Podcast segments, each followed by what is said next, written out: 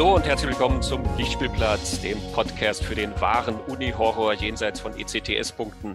Ich bin Christian Genzel und mit mir im cineastischen Salon sitzt Christoph. Hallo, guten Abend. Hallo, Dr. Wiley.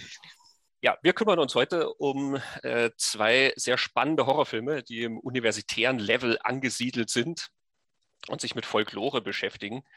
Bevor wir uns aber darauf stürzen, wollen wir noch das Gewinnspiel von der letzten Folge auflösen. Bravo!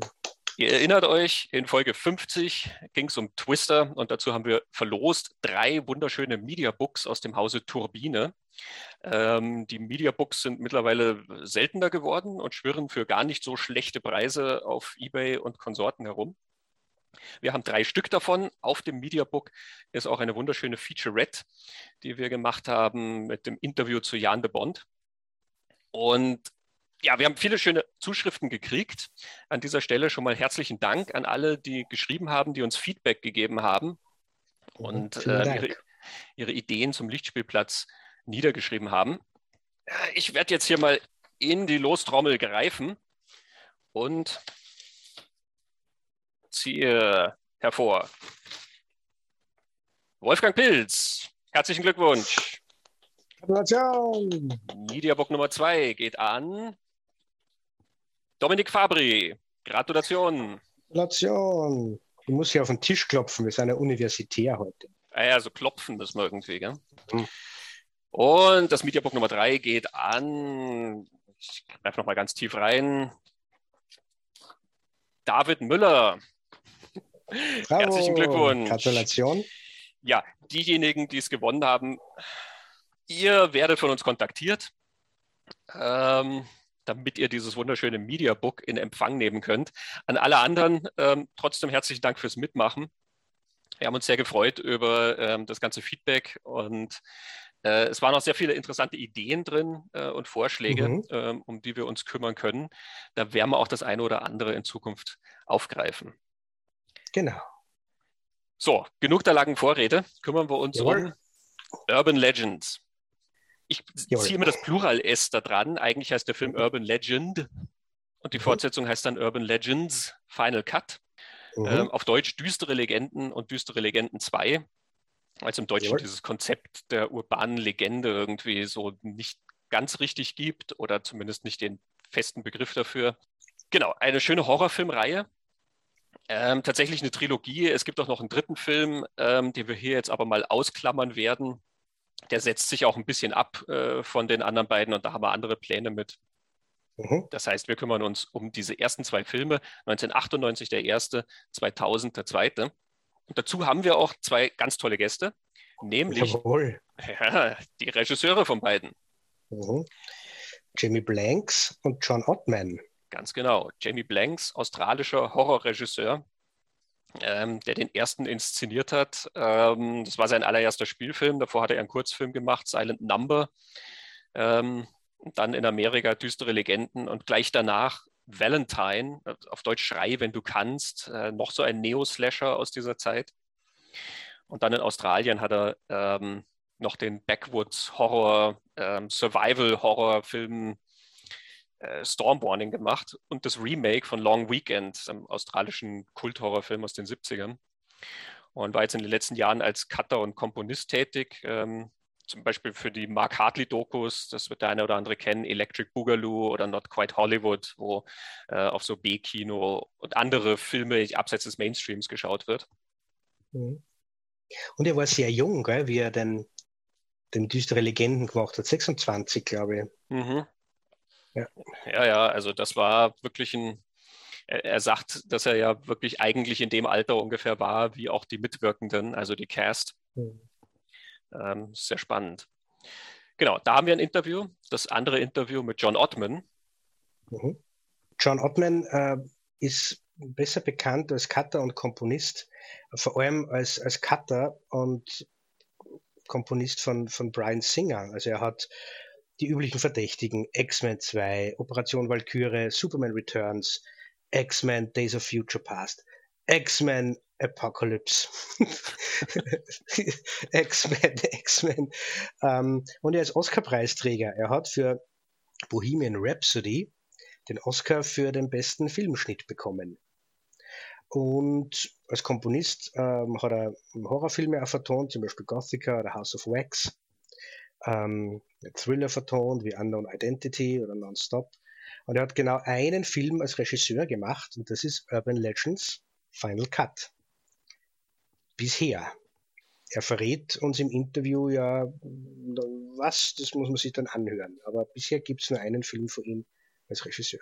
Genau, mit beiden haben wir sehr ausführlich über die jeweiligen Filme geredet. Ähm, vorab, ähm, ihr kennt das ja schon, wir werden im Laufe unseres Gesprächs äh, Clips aus den jeweiligen Interviews einspielen. Die kompletten Interviews sind dann nachzuhören auf www.talkingpicturespodcast.com jeweils so ähm, ungefähr einstündige Gespräche eben, wo wir auch ein bisschen noch, also wo wir mehr in die Tiefe gehen und aber auch ein paar andere Projekte dann ansprechen. Bei Jamie Blanks reden wir auch ein bisschen über seine anderen Filme.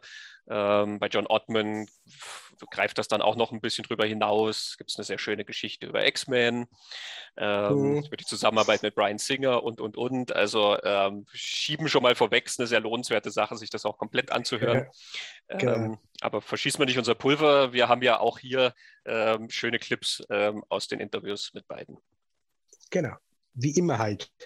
Ja, Urban Legend, düstere Legenden. Worum geht's? An einem College treibt sich ein Killer herum, der seine Opfer nach dem Vorbild und Muster von Urban Legends, von diesen urbanen Legenden umbringt. Fertig. Es ist ein Slasher im universitären Umfeld. Vielleicht nur, dass wir kurz auf, auf das, das, erste Opfer eingehen. Das ist, äh, weil wir später dann ähm, nochmal zurückkommen werden drauf auf diese Sequenz. Also das ist die, die, die Einführungssequenz, wo die Studentin Michelle, äh, gespielt von Natasha Gregson Wagner, äh, umgebracht wird, nach dem ähm, Vorbild dieser Legende The Killer in the Backseat, also wo der, der Mörder im Auto äh, hinten am, am, Rücksitz sitzt und das Opfer fährt zur Tankstelle, wird von einem zwielichtigen Tankwart herausgelockt und man hat schon die Sorge, der Tankwart will ihr was tun, aber nein, er will sie eigentlich nur retten. Doch das geht schief, sie hat Angst, flüchtet ins Auto und da sitzt dann der, der Axtmörder am Rücksitz, genau. Ähm, und dann lernt man die, die Gruppe der Studenten kennen, unser Final Girl, die, die Hauptfigur heißt Natalie, das ist Alicia Witt. Und dann gibt es noch ihre Freundesgruppe rundherum, ähm, die ist eigentlich ein sehr illustre Cast ist, muss man sagen, ein 90er Jahre Cast. Rebecca Gayhart ist dabei, Jared Leto ist dabei, äh, Tara Reid, Joshua Jackson, Daniel Harris, Michael Rosenbaum. Und dann hat man noch ein paar so altvordere, sagen wir mal, Robert England spielt mit, John Neville spielt mit und eine Polizistin oder Security, nein, die ist eigentlich Security, das ist mhm. gar nicht Polizistin, äh, gespielt von äh, Loretta Devine. Das ist ähm, ein Slasher. Nach der Reihe werden die Leute dann verhackstückt vom Axtmörder nach dem Vorbild von urbanen Legenden. Genau. Genau, welche urbanen Legenden das sind, dazu kommen wir dann ähm, oh. jetzt gleich noch, wenn wir über ähm, Urban Legends reden. Ähm, vielleicht kann man an der Stelle auch gleich noch reinwerfen, dass der Film selber eigentlich auch eine urbane Legende ist. Ähm, mhm. Er ist so erzählt, ähm, sozusagen, dass man dann draufkommt, das, was drin passiert, ist eigentlich auch als Legende weitergetragen. Genau, dass eben, äh, dass es dann die Legende gibt, an, an einer Uni trieb ein Mörder sein Unwesen, der die Leute nach dem Muster von urbanen Legenden umgebracht hat. Das wird dann eine, eine eigene Legende, genau. Genau. Und gleichzeitig gibt es auch urbane Legenden im Film, also nicht nur die, nach denen ähm, sozusagen die Morde passieren, sondern es gibt dann auch urbane Legenden, die entweder eingeführt werden, also es gibt dann so eine von einem Massaker, was an diesem College einmal passiert mhm. ist, ähm, was dann Auswirkungen auf die Handlung haben könnte oder auch nicht. Ähm, und es wird eine Legende referenziert, das ist schon mehr eigentlich mehr ein Mythos, äh, die Bloody Mary, ähm, die in unserem Sprachraum nicht so bekannt ist. Im englischen, amerikanischen Sprachraum ist das so eine Kinderschreckfigur wie der Stroffelpeter oder so, mhm. wo du als Mutprobe, wenn du mehrfach hintereinander den Namen Bloody Mary rufst, dann kommt eben diese Schreckensfigur, ähm, die ja. zurückgeht auf so eine entstellte, ähm, angebliche Hexe, die dann über den Spiegel zu dir kriecht und so. Also das ist ähm, quasi hier muss man das erklären, dort ist Bloody Mary halt etwas, womit du quasi aufwächst. letzten ja, Endes. Genau. Also auf allen Ebenen haben wir irgendwie diese ganzen urbanen Legenden, die im Film ja, eine genau. Rolle spielen. Bevor wir uns um diese urbanen Legenden kümmern, hören wir uns mal Jamie Blanks aus dem Interview an, wie er zu diesem Film überhaupt gekommen ist. Ursprünglich hätte er eigentlich bei einem anderen Film Regie führen sollen oder wollen, der auch einen Aufhänger mit einer urbanen Legende hat, nämlich Ich weiß, was du letzten Sommer getan hast. Jamie Blanks.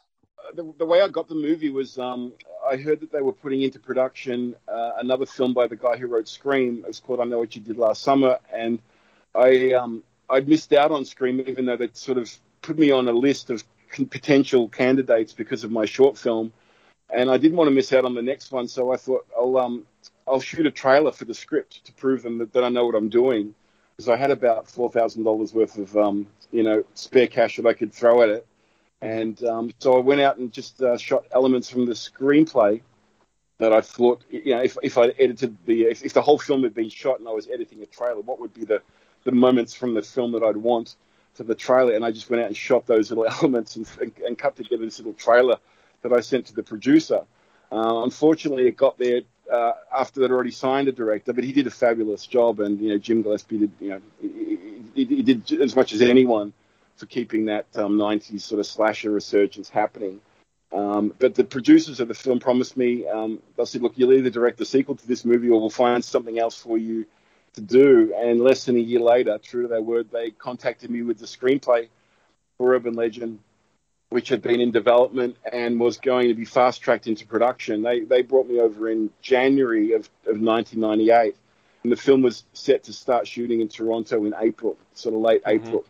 And um, so they hired me based on the trailer um, that I'd made and my short film, and my obviously my passion for the for the project.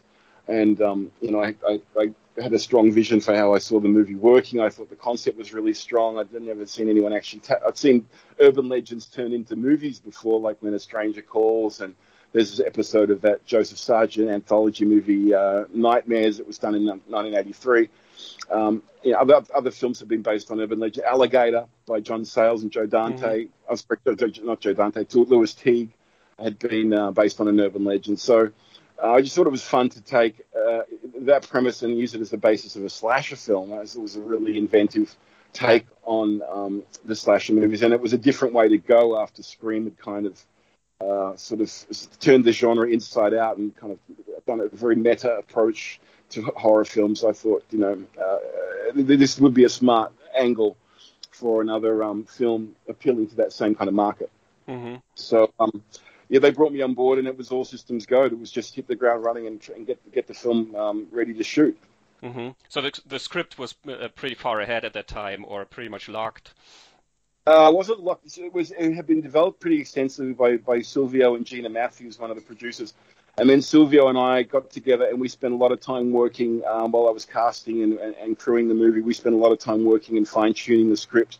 Uh, even brought, bringing Silvio up to Toronto once we'd started scouting locations and reworking sequences from the movie to suit the locations that I was going to shoot in. So um, that, that, that work kind of was ongoing um, all the way through the first couple of weeks of production. Silvio was up there helping and, uh, and working with me on the script. But essentially, the story had kind of been figured out in broad strokes before um, before I came on. Mm-hmm. The, the ending the, the ending of the movie was my idea. The little the coda at the end. We were trying to figure out how to end the film, and it was my idea to bring Rebecca back that way and sort of uh, have the whole film being told as a story. So that was kind of a fun uh, ending. Was, was that ending kind of a reversal of uh, John Carpenter's The Fog? it sort of was. One of my favorite movies. Uh, I, I kind of like the idea that it was all being told by uh, you know, a group of kids telling a story. It was it was it, it was definitely in, in, my mind that um that movie, mm-hmm. which was the film that sparked my interest in filmmaking in the first place. Ja, man hört, äh, Jamie Blanks ist ein sehr sehr sympathischer Zeitgenosse. Mhm. Ähm, vielleicht weist man da jetzt noch gleich darauf hin, bevor wir es vergessen. Er ist auf, auf Social Media sehr aktiv und auch sehr nahbar. Äh, also er, auf Twitter ist er kommentiert der ganz viele Dinge äh, auch von Fans, bedankt sich sehr, wenn Fans seine, seine Sachen äh, preisen und feiern und ähm, auf, auf YouTube kommentiert er, zum Beispiel sein Kurzfilm ist auf YouTube zu finden, den wir erwähnt haben, da kommentiert er darunter. Ähm, sehr sympathischer Kerl. Mhm.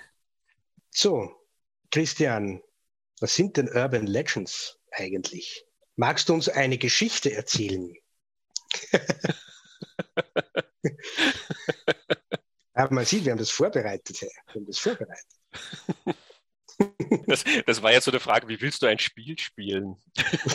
Aber das ist immer im falschen Horrorfilm. Ja, ich habe vorher ja schon gesagt, es gibt dieses Konzept Urban Legends im Deutschen gar nicht so oder jetzt erst in den letzten Jahren ist das ein Begriff geworden irgendwie. Aber natürlich gab es Urban Legends schon immer.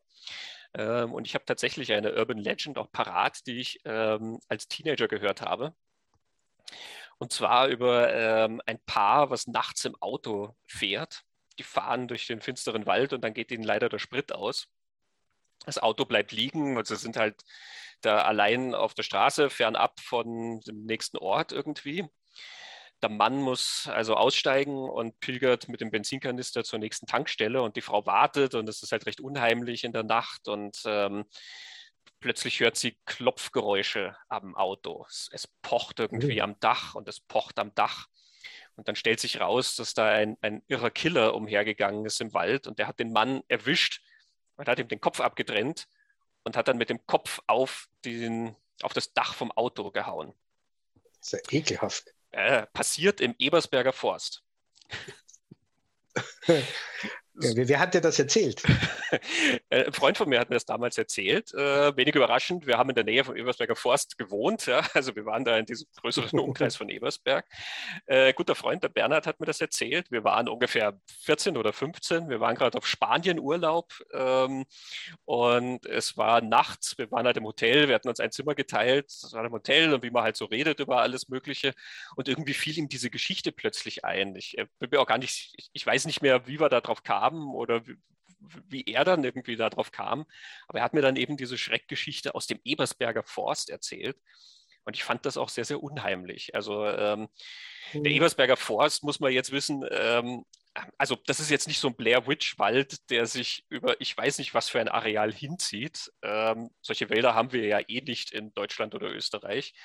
Ähm, aber es ist schon ein, ein, größerer Wald. Also mit dem Auto, wenn man da durchfährt, so wenn man von Ebersberg Richtung München zur Autobahn quasi will, man fährt schon eine ganze Weile durch diesen Forst. Also ähm, es ist sozusagen plausibel, dass wenn du dort mit dem Auto liegen bleibst, das ist schon ein ziemlicher Fußmarsch, bis du dann irgendwo mal in der Zivilisation wieder ankommst. Da bist du sicherlich deine ein, zwei Stunden unterwegs ähm, in die eine Richtung quasi und dann wieder zurück. ja. Hm, okay.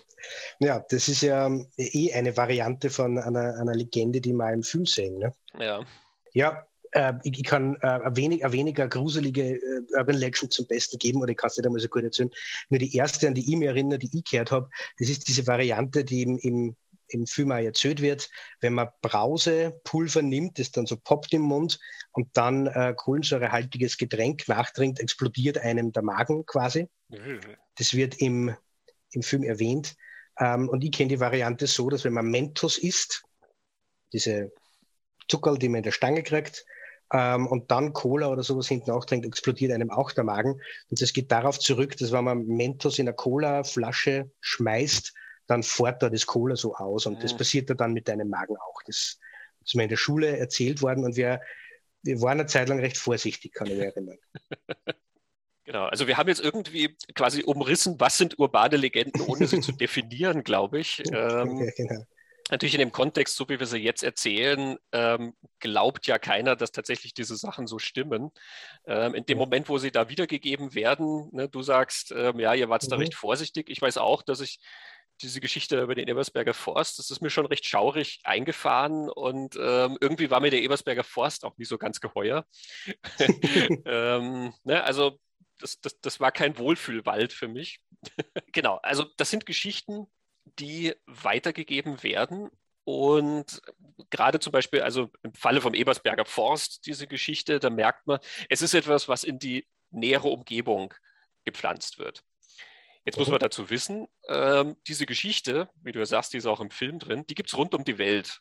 Die gibt es überall. Mhm. Das heißt, die ist in so ziemlich jedem Wald irgendwo mal passiert, der mhm. äh, irgendwo in der Nähe liegt.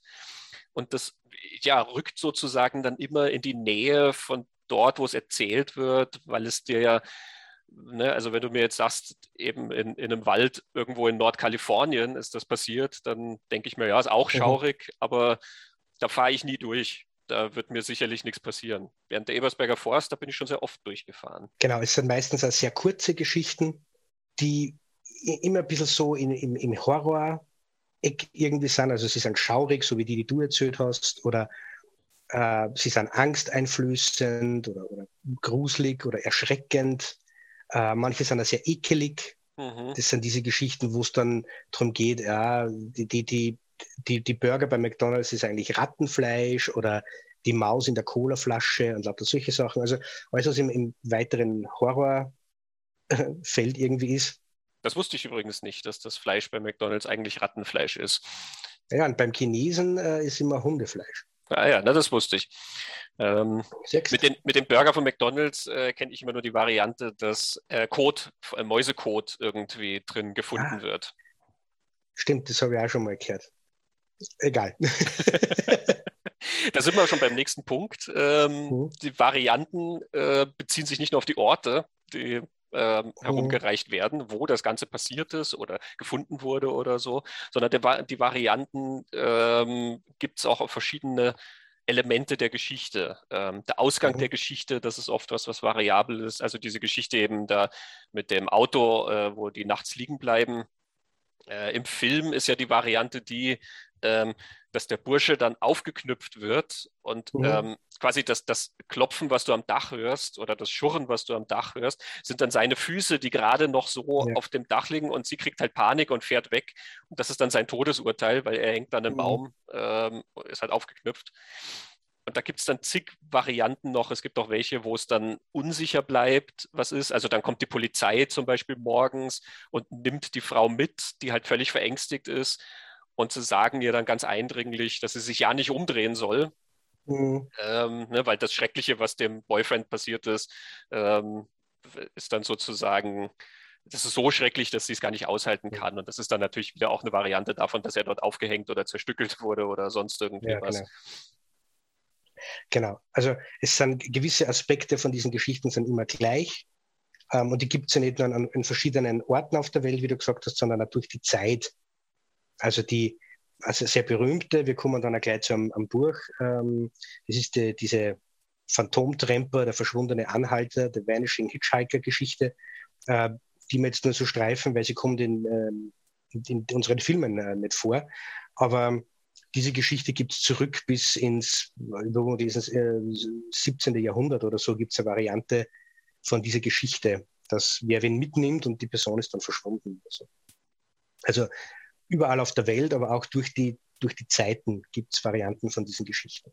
Genau, die dann halt angepasst werden. Also diese Vanishing Hitchhiker zum Beispiel, ähm, die gibt es dann in der Westernzeit zum Beispiel. Dann nimmst du dann halt jemanden hinten am Pferd mit, ähm, genau. der reitet mit dir mit ähm, und ist dann weg. Und natürlich in heutigen Zeiten, da wäre das Pferd ähm, eher kurios, also fährt er natürlich im Auto mit. Mhm. Die passen sich also immer an der gegebenen Zeit. Genau, sehr spannend auch, ähm, dass es immer eine, äh, eine Art von Quelle gibt, die das Ganze untermauert. Mhm. Ähm, also es wird dann oft äh, genannt. Ich meine mich auch zu erinnern, ich möchte es nicht beschwören, aber ich meine mich zu erinnern, dass Bernhard zum Beispiel damals gesagt hat, ja, dass die Zeitungen darüber geschrieben haben, äh, mhm. was im Ebersberger Forst passiert ist. Ja? Ähm, also ein, ein, Lokalblatt hat darüber berichtet und deswegen mhm. hat, wusste er das, äh, weil ansonsten, wo hast du die Informationen sonst her? Er hat mhm. das irgendwo aus der Zeitung her gelesen oder ein Freund hat das aus der Zeitung gelesen oder so. Es gibt quasi auch immer eine, eine quasi reputable Quelle. Es stand irgendwo mhm. in den Nachrichten oder ein Freund hat es dir erzählt oder der Freund von einem Freund, dem ist es passiert und, und, und. ähm, äh, auch da natürlich, das geht rund um die Welt und ähm, somit gibt es dann sehr, sehr, sehr viele Freunde, denen das passiert ist mhm. oder die dann diese Information angeblich äh, bestätigen können. Genau. Es gibt ein Buch, von Jan Harold Brunwand, vielleicht kennen es manche, es heißt The Vanishing Hitchhiker. Und Brunwand ist ein ähm, Folkloreforscher, würde ich sagen, er war äh, mhm. Professor auf, einer, auf der University of Utah. Und er hat dieses Buch geschrieben, The Vanishing Hitchhiker. Und ich habe den Eindruck, dass das so ein Standardwerk ist, wo er einfach gesammelt hat, die verschiedenen Varianten dieser Legenden und damit auch gezeigt hat, es, das sind keine wahren Geschichten, sondern Das sind Geschichten, die einer gewissen Erzähltradition folgen und überall auftauchen. Und äh, Brunwand hat ein paar ganz, ganz interessante Aspekte. Also er, er beschreibt die, die Legenden auch so, wie, wir jetzt gerade äh, gesagt haben. Und er, er stellt da fest, dass diese Geschichten äh, offenbar auch Funktion haben. Also sie, sie, sie reflektieren Hoffnungen oder Ängste oder Sorgen einer, einer gewissen Community, einer Gesellschaft zu einer gewissen Zeit. Das ist eben das, was, was dann variabel ist und sich dann an der Zeit und dem Ort eben anpasst. Ähm, er sagt da, dass es da um Ideale einer Kultur geht oder, oder Institutionen einer, einer Kultur, die irgendwie erklärt oder, oder beschrieben werden sollen oder Regeln, an die man sich halten soll. Mhm. Denn es ist ja immer so eine moralische, warnende Komponente eigentlich dabei. Das ist ja bei, bei all diesen Geschichten, also eben bei deiner Geschichte, man steigt nicht mitten im Wald aus und geht Benzin holen, sondern man muss daran denken, dass man immer genug Benzin hat. Das ist ja so die Moral von der Geschichte. Und die Moral von meiner Geschichte, glaube ich, ist, isst, isst keine blöden Süßigkeiten und trink ja. kein blödes Coca-Cola. Genau, du sollst keine ungesunden Sachen zu dir nehmen. Genau. Genau. Ich glaube, im Falle von meiner Geschichte geht das noch weiter zurück. Ähm, er hat ja in dem Buch diese Geschichte, die auch eine ganz, ganz klassische Horrorgeschichte ist, nämlich The Hook. Ähm, auch die mhm. ist in Urban Legends nicht drin, wahrscheinlich, weil sie eben in dem anderen Film, in Ich weiß, was du letzten Sommer getan hast, letzten Endes drin ist. Ja. Ähm, mhm. Der Mann mit dem Haken, statt einer Hand hat er einen Haken. Und die Variante dieser Urban Legend geht dann immer die, dass da diese Teenager eben äh, rausfahren und dann irgendwo auf die Anhöhe oder in den Wald oder sowas, um ein bisschen ungestört äh, miteinander Zeit verbringen zu können. Ähm, und es gibt dann im Radio, äh, gibt es die, die Warnung oder manchmal wird es von den Eltern vorab gesagt, dass eben jemand ausgebrochen ist aus dem Irrenhaus äh, und der hat einen Haken als Hand eben und der treibt sich da irgendwo in der Gegend rum. Ähm, genau, meistens ist das was, was im Radio eben läuft, während die da eben irgendwo im Wald parken und sie kriegt dann Angst und äh, der Bursche sagt, na, was quasi, der kommt doch nicht hier bei uns vorbei, aber sie kriegt Angst und dann fahren sie irgendwie weg, weil sie drängt und zu Hause angekommen stellen es dann fest, dass ein Haken an der Tür hängt. Mhm. Quasi der, der, der hatte gerade schon äh, ausge mhm. quasi ausgeholt und wollte die Tür öffnen, um die beiden anzugreifen. Und dann haben sie ihm den Haken damit quasi abgerissen, dass sie gerade noch rechtzeitig weggefahren sind. Und wie Brunwand das ja beschreibt, ist das eine Geschichte, die vor allen Dingen in den 50er Jahren in Amerika aufgekommen ist ähm, wo Teenager halt ähm, nun ja Autos hatten und dann irgendwo mhm. rausgefahren sind und nun ja vorehelichen Geschlechtsverkehr hatten. Ähm, und diese Geschichte ist dann wie so eine verpackte Warnung eben, mhm. dass du eben, wenn du dich da äh, rausbegibst aus dem schützenden Elternhaus und dann eben verbotene Sachen machst oder so, dass dir dann eben auch schlimme Sachen passieren können. Und ich habe so ein bisschen das Gefühl, dass diese Variante mit The Boyfriend's Death, also Brunwand nennt das ja The Boyfriend's Death mhm. mit dem liegen gebliebenen Auto im Wald, dass das auch eine Version davon ist, weil es ist ja immer ein Paar, die da irgendwo mhm. nachts alleine im Wald sind. Also ich glaube, das spiegelt sich ja da wieder. Dieses ähm, sozusagen anständiges Pärchen fährt ja nicht nachts irgendwo durch den Wald. Ne? Mhm. Ne? Die sind zu Hause gefälligst. Also das ist ja das, was Gary Brunwand mit diesen äh, kulturellen Ideale und Institutionen, also zum Beispiel die Institution der Ehe, wenn du sagst vorheriger Geschlechtsverkehr, das macht man nicht. Und da gibt es jetzt eine Legende dazu, die diese Institution der Ehe einfach aufrecht erhält und sagt, das ist ganz, ganz böse, sondern das macht man nicht, wenn man verheiratet ist mhm. zum Beispiel. Ähm, er erwähnt dann eben auch, dass gerade bei diesen Teenager-Geschichten es immer irgendwie darum geht, dass heute halt die, die jungen Menschen von zu Hause weggehen, wenn es um Teenager um handelt, also wenn die handelnden Personen Teenager sind und mit den Gefahren der großen, weiten Welt, denen dann schutzlos ausgeliefert sind und dass das halt Warnungen sind, so aufpassen, verhalte die richtig, das kann dir passieren. Genau. genau. Und unsere Geschichten äh, spielen ja im studentischen äh, Setting beide. Also das sind ja wirklich die jungen Leute in Amerika zwischen äh, 18 und, und 22 hauptsächlich, die gerade wirklich von zu Hause ausziehen. Man sieht das in ganz vielen Filmen, dieses Ritual, going to college, man mhm. packt zu Hause im eigenen Zimmer die Koffer und wird dann auf diesen Campus gebracht, wo man dann mit dem anderen im Zimmer lebt und zum ersten Mal weg von zu Hause ist. Also da ist dieses, dieses ritualisierte Raus in die Welt aus dem schützenden Heim quasi. Bevor wir ähm, weitergehen, ich würde nur gerne eine, eines, ein Zitat von Brunwand vorlesen, das das Ganze jetzt sogar ein bisschen, bisschen größer macht. Ähm, er erklärt, also dass diese Legenden Geschichten sind und in erster Linie die Funktion haben, eine gute Geschichte zu sein und jemanden zu erschrecken, so sind es erzählt. Aber er sagt dann auch, diese Legenden, they fulfill needs of warning, explanation and rationalization. These needs transcend any need to know the absolute truth. Das gefällt mir sehr gut, weil ähm, wenn man diese drei Bedürfnisse erfüllt hat in einer Geschichte, ist die Wahrheit egal. Ja. Äh, und das ist ein bisschen eine größere Wahrheit, wenn man sich anschaut, äh, mit, mit was sie wir in den letzten Jahren so herumschlagen. Solange es rationalisiert ist und erklärt ist und, und eine Warnung ist, ist egal, ob es wahr ist oder nicht. Genau, da kommen die Fakten dem nicht entgegen. Genau. Also Brunwand erwähnt ja auch an einer anderen Stelle, ähm, auch relativ weit vorne im Buch noch, ähm, zum Beispiel eben diese Geschichte mit äh, dem kontaminierten Essen, eben, ob es nur Rattenfleisch ist oder Mäusekot oder was auch immer da drin ist. Ähm, er schreibt es, dass auch so eine Reaktion natürlich auf industrialisierte Essensproduktion, die zum genau. Beispiel aufkommt.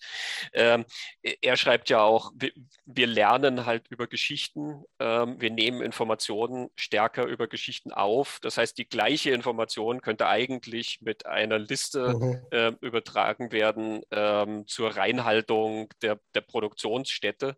Ähm, ne? Also wie halte ich mein McDonald's sauber, mhm. ähm, dass sowas nicht passieren würde. Ähm, aber aufgreifen tun wir es mit so einer Ekel-Grusel-Geschichte viel, viel stärker. Ähm, mhm. Ne, weil wir die sozusagen miterleben und dann ähm, das viel eindringlicher auch funktioniert. Mhm. Ein sehr spannendes Buch, äh, ich kann es nur sehr empfehlen. Ja. Grundwand hat da noch ein paar mehr geschrieben, wo er halt weitere Geschichten sammelt und weitere Variationen und sowas. Aber The Vanishing Hitchhiker, das ist wirklich, wie du auch gesagt hast, ein, ein Standardwerk. Genau, und wir werden halt noch ein paar andere ähm, Bücher erwähnen und Autoren erwähnen und alle, wirklich alle, äh, zitieren irgendwann aus diesem Broomwand. Also wer, wer auch immer da heute noch kommt in unserer Podcast-Folge äh, bezieht sich irgendwann einmal auf Brunwand. Das dürfte halt wirklich so ein, ein ja. Monolith in der Urban Legends-Forschung sein. Ja, es liest sich ja auch wie so eine Art Gebrauchsanweisung zum Schreiben eines mhm. Horrorfilms. Ähm, da werden wir jetzt auch noch gleich drüber reden, über diese Verbindung. Und vor allen Dingen liest sich sozusagen wie der Early Draft vom Skript von Urban Legend. Ähm, ja, also genau. Zumindest diese ersten paar Kapitel und Urban Legends, das ist wirklich, ähm, man kann das wirklich sehen, wie da, glaube ich, der Autor Silvio Horta ähm, das Buch aufgeklappt hat und sich dann oh. diese schönen Geschichten rausgesucht hat und die alle verhackstückt hat in seiner Erzählung. Bevor wir auf die Verbindung Urban Legends und Horror noch ein bisschen näher eingehen, brauche ich mal wieder Jamie Blanks im Interview ähm, über seinen Urban Legends Bezug, ähm, was er da kannte und wie er damit äh, gearbeitet hat. So, were you interested in, in urban legends before you made the film? Did you study them? Well, I, I, I'd heard I heard of all the urban legends. I mean, I'd heard all the folklore stories. So, um, it, as soon as I read the script, I um, I recognized all of them, and I just thought it would be fabulous because if, if I recognized them in Australia, I figured they they had pretty much worldwide appeal. It wouldn't be, wouldn't be just something that American audiences would uh, relate to. Mm-hmm. Yeah, because also your um, the short film that you mentioned, uh, Silent Number, uh, that's kind of like two urban legends conflated into one, basically, right? The yeah. the babysitter and the phone call and the vanishing hitchhiker, I think. Exactly, exactly. Um, there was definitely um, there was, I, I, always found those stories uh, appealed to me because there was always a good twist at mm. the end, and I and I thought it was important when you're making a short film You've got to set up an interesting premise. You've got to develop it in an un- unexpected and surprising way, and then you've got to pay it off with a twist, like a good episode of The Twilight Zone. Um, a lot of my filmmaking uh, uh, fellow film students were doing kind of um, personal dramas and things like that. I, I was very much genre focused, and um, and all, all, the student films I made always had a twist at the end, and yeah, so um, yeah, that's definitely where Silent Number was kind of inspired from from that kind of world. Do you remember the, the first urban legend that you heard? Yeah, I mean the first urban legend I heard was the was the babysitter and the man upstairs. That was one that always killed me.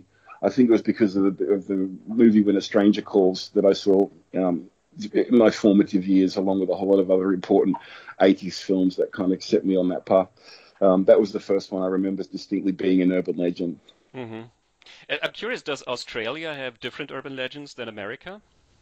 Uh, I don't know. We, we, we, there's, a, there's a sort of a, a legend of uh, a, a bunya, but, but all but all different cultures have their own urban legends. I mean, there's urban legends that are specific to all parts of the world. So um, there weren't any particularly Australian ones that I that I wanted to bring in. The, the most famous ones are the ones that we used in the movie. Mm-hmm. I always said I, I, I, pity the person who's got to make the sequel to this film because we've gone and used all the all the really good ones. Yeah, actually, the first one I ever heard was the one where uh, the boyfriend's death, uh, you know, in the car in the woods, and then oh yeah, scratching on the roof, and um, it, I think I remember hearing that one in Stephen King's book Dance Macabre. He talks about the hook, and I remember reading about that, and that, I think that was the first time I heard that particular urban legend It was through Stephen King mhm. uh, and that book. Man hört, ähm, das ist diesmal ein bisschen mehr Gespräch ähm, mit Jamie Blanks. Es ist äh, nicht ganz so ein klassisches Interview, äh, wie wir sonst haben, sondern es ist ein, ein viel stärkerer Austausch äh, mit dem Hin und Her. Aber war ein sehr, sehr spannendes Gespräch mit ihm über diese Themen. Also hier auch nochmal der, ähm, der Hinweis auf talkingpicturespodcast.com mhm. gibt es das ganze Gespräch. Ähm, und ich finde es sehr interessant, weil er ja schon in den Clips, die wir jetzt gespielt haben, auch das Netz auswirft in alle möglichen Richtungen. Äh, Horrorfilme, die schon existiert haben, die Twilight Zone, die er erwähnt, ein Stephen King-Buch, was er erwähnt. Mhm. Ähm, also die, die urbanen Legenden und Horrorerzählungen sehr dicht beieinander sind. Ähm, das äh, ist wirklich eine, äh, glaube ich, eine Tatsache, die sehr eindringlich da nochmal vermittelt wird. Äh, man kommt von diesen Geschichten wirklich immer sofort zu einer Horrorerzählung, zu etwas, mhm. was das irgendwie aufgegriffen hat, weil sie ja eigentlich selber irgendwie schon so Horrorerzählungen sind, auf gewisse Weise. Ne? Ja, wie ich vorher gesagt habe, es geht immer darum, jemanden zu ängstigen, jemanden zu erschrecken, jemanden zu, zu ekeln, was der Horror auch tut. Und äh, Horrorgeschichten sind auch oft so Moralerzählungen oder werden manchmal so als Moralerzählungen gelesen oder können so gelesen werden. Ähm, ob so intendiert sind, ist immer die andere Frage. Genauso wie die, wie wir jetzt über die Urban Legends auch, auch gesagt haben. Ähm, Horror hat ja oft, äh, wie du sagst, ob es gezielt ist oder nicht. Ähm, ich glaube, das sind oft ähm, Erzählmechanismen, die sozusagen automatisch mhm. greifen. Horrorgeschichten basieren ja zum Beispiel total oft auf solchen Regelverstößen, dass dir gesagt wird, ähm, du sollst etwas nicht tun. Äh, manchmal mhm. ist das sogar im Titel drin, ja, Don't Go in the Woods. Und ähm, naja, mhm. was machen sie? Ähm, du hast immer solche Sachen. Du darfst diesen Namen nicht so und so oft nennen. Du darfst diese Beschwörungsformel nicht anwenden. Du darfst das Buch nicht öffnen, das Necronomicon. Ähm, es gibt immer gewisse Regeln, die du eigentlich einhalten musst und die werden natürlich äh, im Laufe dieser Geschichte irgendwie gebrochen und dann werden Konsequenzen getragen. Und so eine Erzählung hat natürlich immer etwas Moralisches letzten Endes an sich, ja. wie es ja dann noch diese Urban Legends Geschichten an sich haben. Ne? Die Urban Legends Geschichten machen es nicht so explizit, also zum Beispiel der Mann mit dem Haken. Ähm, das, was dir eigentlich moralisch vermittelt werden soll, ist nicht so explizit drin. Ähm, dieses Jahr fahrt es nicht alleine da irgendwo raus in den Wald und ja. vor allem macht es nicht miteinander rum oder so.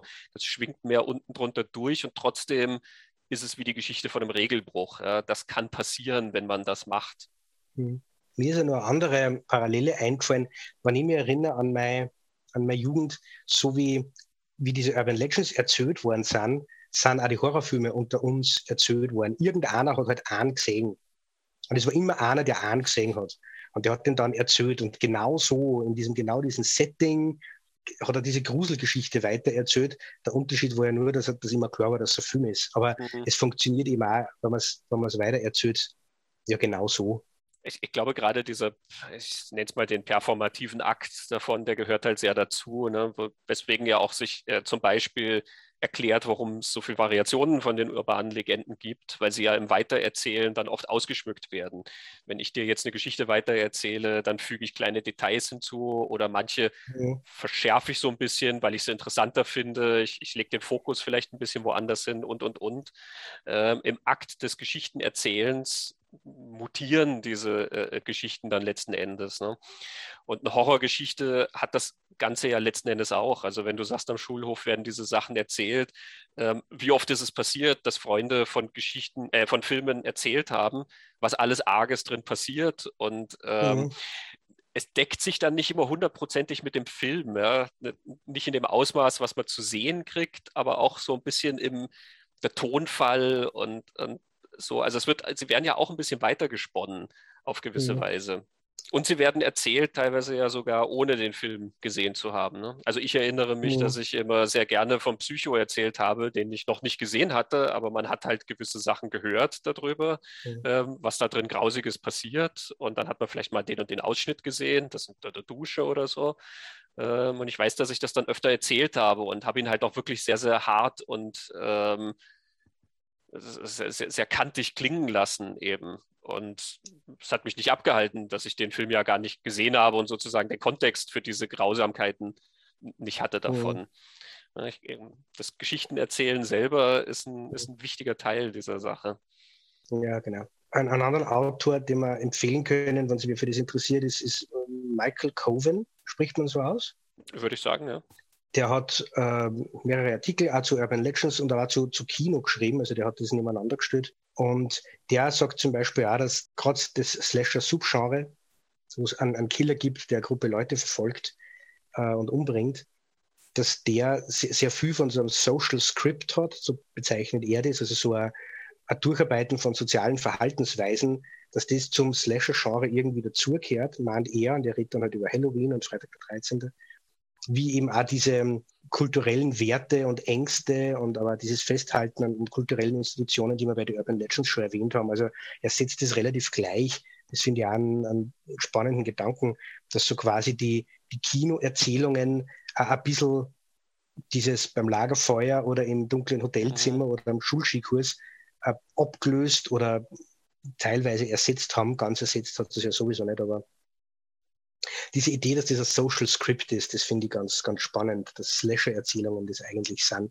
Ja, ich glaube, das passt auch wieder zu diesem Gedanken, den ja eben Brunwand äh, da hat, der Grund, warum wir diese Geschichten erzählen, eben, weil wir über Narrative ähm, mhm. uns ja über gewisse Sachen austauschen können. Wir lernen über Narrative, aber wir vermitteln sozusagen ja auch Inhalte äh, darüber. Brunwand nennt ja sogar Witze ähm, die mhm. genauso ja Teil von einer Folklore sind ähm, und dass sich der Erzählende meistens ja gar nicht dessen bewusst ist, was mittransportiert wird mit dem Witz, weil es eben so mhm. unausgesprochen mhm. ist, aber dass wir trotzdem ja über solche Witze auch Informationen äh, über ja einfach gewisse Ansichten oder ähm, so, sag mal Lebensweisheiten oder sowas ja auch verbreiten können. Und genauso ist, glaube ich, dann mhm. diese, dieses Social Script dann sozusagen, ne, dass wir die Welt ja auch über diese Geschichten erfahren und das ja auch in einem mhm. Ritual, dass wir diese Geschichten austauschen mit anderen Leuten. Genau, man kann die Welt und den Menschen auch über Geschichten verstehen, kurz gesagt. Ja, genau, Coven, das ist äh, Film, Folklore and Urban Legends, äh, das mhm. Buch von ihm. Ähm, auf dem Cover drauf ist auch ein Screenshot von Urban Legends. Das bietet sich natürlich ja. an. Nein, Urban Legend. Nein, Urban Legend. Ich, ähm, Urban wie gesagt, ersten, ähm, ich will immer einen Plural draus machen. Genau, es ist ja verführerisch, weil so viele Urban Legends in dem Film drin sind, aber der Film selbst ist ein Urban Legend und deshalb Einzahl. So ja. verstehe ich.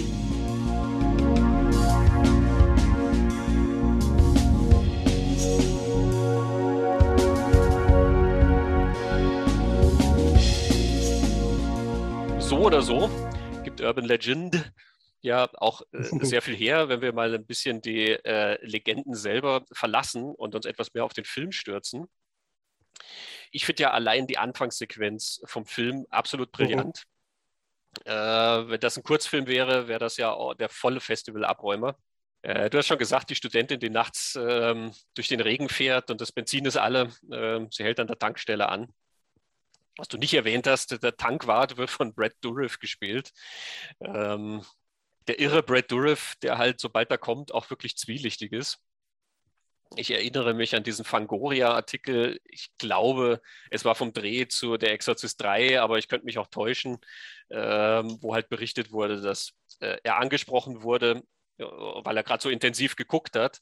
Und es hat ihn halt jemand gefragt und hat gesagt, oh ja, er quasi bereitet sich wohl gerade vor auf diese Rolle als, als Psychokiller irgendwie.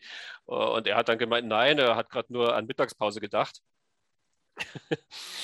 ähm, der Mann hat einfach ein bisschen was, nun ja, Irritierendes im Blick und das wird auch in sehr vielen Horrorfilmen ausgenutzt. Urban Legend nimmt das äh, ganz, ganz äh, bewusst her und treibt das so wunderschön auf die Spitze, dass Brad Dourif daherkommt und wirklich unglaublich gruselig ist. Weswegen mhm. jeder glaubt, äh, er will ihr was antun. Ähm, stattdessen will er sie eigentlich nur warnen vor dem Killer auf dem Rücksitz.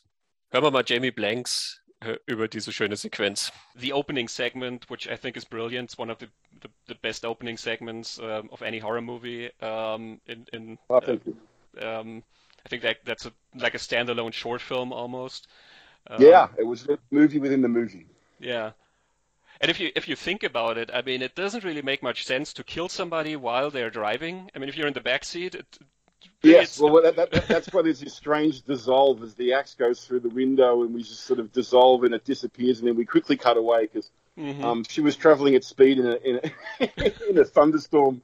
Uh, yeah, it, doesn't make a whole. But look, look, Brenda was committed to her theme and um, she was really willing to put her own life at risk in order to carry through uh, her plan. So mm-hmm. I always thought, you know, full points to Brenda. She's definitely uh, nothing if not um, resourceful and hardworking, and she she sticks to her topic.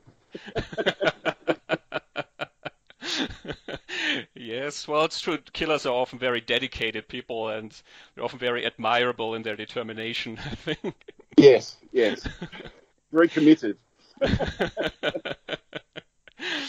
Um, was the casting of, of Brad Dourif in that segment um, was that sort of a like a, a, reference to his history in horror films? Oh, it certainly was. He, it was so funny. It was when I read the script. He was the first character that popped in. He was the first actor that kind of popped in my head as I was imagining that scene.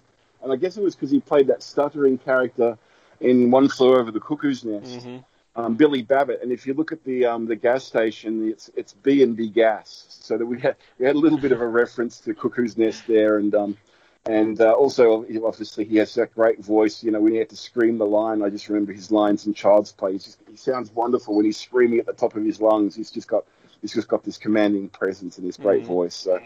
Um, yeah, Brad was the first and only person I really considered for that role, and I was delighted when he said he'd, he'd do it. And also because he's such a he he always plays the villain, the psychopath, um, and so once he turns up in the movie and he has that Brad Dourif look in his eyes, you sort of oh uh, yeah, he's playing. He's, we're totally using all his screen baggage to our advantage, like like we did with Robert England. Mm-hmm. Um, it's it's you want you want to immediately think that he's that he's a villain, so it's uh, it was perfect. It worked it worked on multiple levels to, to cast Brad in that role. Ja, äh, Billy Bibbelt, einer flog über das Kuckucksnest. Da gibt es eine sehr mhm. schöne Folge vom Lichtspielplatz darüber. Ja, Ja, genau. Und äh, das ist jetzt ein, ein random Thought, der mir gerade einfällt, aber es gibt Dune-Verbindungen. äh, ich war ja zu Gast bei Flip the Truck im, im Dune, äh, im Podcast um, zu Dune und Brad Dourif und Alicia Witt, die wir beide in Urban Legend haben, waren in David Lynch's Dune. Und Brad Dourif war da schon gruselig an Alicia Witt ein Kind und nicht wiederzuerkennen. So, weiter mit Urban Legend. Wie gesagt, die Eröffnungssequenz ist fantastisch und ist eigentlich ein kleiner Horrorfilm mhm. in sich selber. Ähm, das war auch immer das, was ich mir am stärksten gemerkt habe vom Film, diese eröffnenden zehn Minuten. Äh, und die nette Verbindung, finde ich, zu den Urban Legends ist die, ähm, dass es irgendwie gruselig ist und irgendwie sehr, sehr effektiv. Es reißt dich mit als Erzählung und es macht überhaupt keinen Sinn. Und du denkst aber nicht drüber nach, ob das Sinn macht oder nicht. Also vergleichsweise der Mann mit dem Haken an der Hand, der macht ja auch keinen Sinn. Also das ist, äh, vielleicht kennst du eine Nervenheilanstalt, äh, wo man Leuten, die eindeutig gestört sind, einen Haken an die Hand montiert oder sie herumlaufen lässt mit einem Haken, der äh, tödlich spitz ist. Mhm. Ähm, es macht nicht wahnsinnig viel Sinn. Es ist aber während dem, während der Erzählung der Geschichte eigentlich völlig irrelevant. Du denkst nicht wahnsinnig drüber nach, es ist trotzdem so ein, so ein schauriges Gefühl. Und auch hier, der Killer sitzt am Rücksitz und ich verspreche dir, es ist völlig unmöglich, sich hinter einen Sitz zu klemmen, sodass der Mann, der ins Auto steigt oder die Frau, die ins Auto steigt, das nicht mitkriegt. Ähm, das sieht man, ja, da ist nicht genug Platz und ähm, das wird man mitkriegen. Und es macht auch nicht viel Sinn, ähm, während der Fahrt jemanden dann zu erledigen, so wie das hier passiert. Mhm. Ähm, dass die dann nachts bei Regen über die Straße fahren äh, mit, ich weiß nicht, 100 Sachen oder sowas. Denjenigen dann mit der Axt zu erledigen, könnte Auswirkungen auf die eigene Gesundheit haben. Ähm, auch das egal, man denkt im, im Falle des Films nicht drüber nach. Ich finde, das ist auch so eine, eine Verbindung zwischen Horror und diesen urbanen Legenden. Dass die, die Sachen nicht immer auf einer rationalen, logischen Ebene funktionieren, sondern auf so einer, ähm, so einer unterschwelligen, die etwas anspricht. Mhm. Genau, da, da werden wir dann später ja nur, nur mal dazukommen, oder? Dieses, der Unterschied zwischen dem Rationalen und dem, was da emotional durch die Erzählung angesprochen wird. Mhm. Ja, aber ich finde auch, ähm, vor allem im, im, im Vergleich äh, mit dem allerersten Kurzfilm Silent Number von Jamie Blanks, also da kann man den und wenn man dann diese Öffnungssequenz von Urban Legend nebeneinander setzt, das sind wirklich so super coole kleine Kurzfilme. Also man kann den ja auch außernehmen, den, die, die Anfangssequenz von mhm. Urban Legend und das Kurzfilm schauen und das ist kein Problem, weil er die Verknüpfung zur, zur Haupthandlung kommt dann später zwar, aber die braucht dieses kurze Segment gar nicht. Genau, wenn du mir sagen würdest, den hat er als Kurzfilm gemacht und dann war der mhm. so erfolgreich auf Festivals, dass ein Produzent gesagt hat, hey, machen wir einen Film draus, würde ich es dir auch glauben. Es war natürlich nicht so, aber ähm, mhm. es ist genau diese Art von, von cooler Eröffnungssequenz. Mhm. Ja, da er über das Casting von Brad Dourif redet, oder ich mit ihm ja über das Casting von Brad Dourif rede und er erwähnt ja auch Robert England, der genauso so seine, genauso seine Geschichte mitbringt im Horrorfilm. Freddy Krueger aus Nightmare on Elm Street. Ähm, vielleicht reden wir mal ein bisschen über die Leute, die da so versammelt sind und das, was der Film mit ihnen macht. Wo magst du da fangen?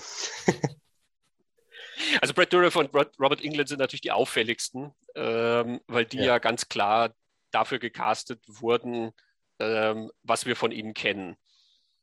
Mhm. Also Brad Dourif, der durch so viele Horrorfilme bekannt ist, Robert England, der als Freddy Krueger und auch andere Horrorfilme bekannt ist, ist natürlich relativ klar, dass die so einen gewissen, ein gewisses Augenzwinkern beinhalten, wenn die da kommen. Genau. Das setzt sich ja aber fort. Genau. Es gibt dann auch noch ähm, eine Nebenrolle, äh, die Daniel Harris spielt. Wer ist Daniel Harris? Daniel Harris, das kleine Mädchen Jamie aus Halloween 4 und 5. Genau. Und mittlerweile, glaube ich, auch die, äh, die Hauptdarstellerin der Hatchet-Reihe, die kam aber nach. Urban Legend Daniel Harris ist halt eine Horror-Kult-Darstellerin, könnte man sagen, eben aufgrund ihrer Halloween-Vergangenheit. Und genau. ist hier so eingesetzt, dass sie der Roommate ist von unserem Final Girl, von der Natalie. Und da gibt es eine schöne Legende, die heißt uh, Aren't you glad you didn't turn on the light? Oder der, der Tod des Roommates, the Roommate's Death oder wie auch immer. So, so endet sie. Genau, die Variante, die Brunwand festhält, die ist nicht gar so blutig ähm, und, und grausam wie die, die im Film zu sehen ist, aber ähm, es, es ist schon die Parallele deutlich sichtbar. Genau.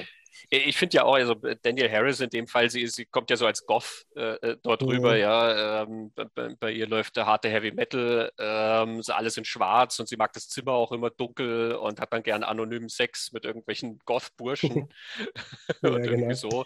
Ähm, sie, sie, wird ja als ziemlich, ähm, ja, ziemlich schräg äh, dir erzählt. Mhm ähm, auch, sage ich mal, ziemlich gefühlstaub irgendwie ähm, diese mhm. Figur dann erzählt. Total aggressiv ist er. Ja. Und ich äh, fand das dann immer auch, also wenn du auf dieser Ebene dich bewegst, dass die Leute ja sozusagen ihre Vergangenheit ähm, als Schauspieler mitbringen, dann fand ich das auch immer sehr, sehr stimmig, dass aus dem Mädchen, was Halloween 4 und 5 miterlebt hat, ähm, und so von Michael Myers drangsaliert wurde und von Dr. Loomis drangsaliert wurde, der sie immer geschüttelt mhm. und angeschrien hat, ähm, dass dann dieses Mädchen bei rauskommt, wenn die mal erwachsen mhm. ist.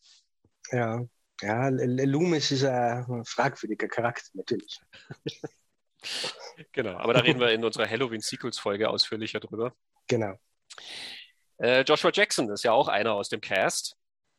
Äh, genau. mit dem so ein Witz gemacht wird. Das ist so ein eigentlich ganz kleiner, aber trotzdem finde ich ein sehr gelungener. Es ist, ähm, gerade wenn man den Film mit mehreren Leuten schaut, äh, immer ein sehr, sehr großer Lacher. Mhm. Er schaltet das Radio an an einer Stelle und es wird dann ganz kurz der Song I Don't Wanna Wait gespielt. der Titelsong von Dawson's Creek, wo er natürlich damals gerade einer der Stars war.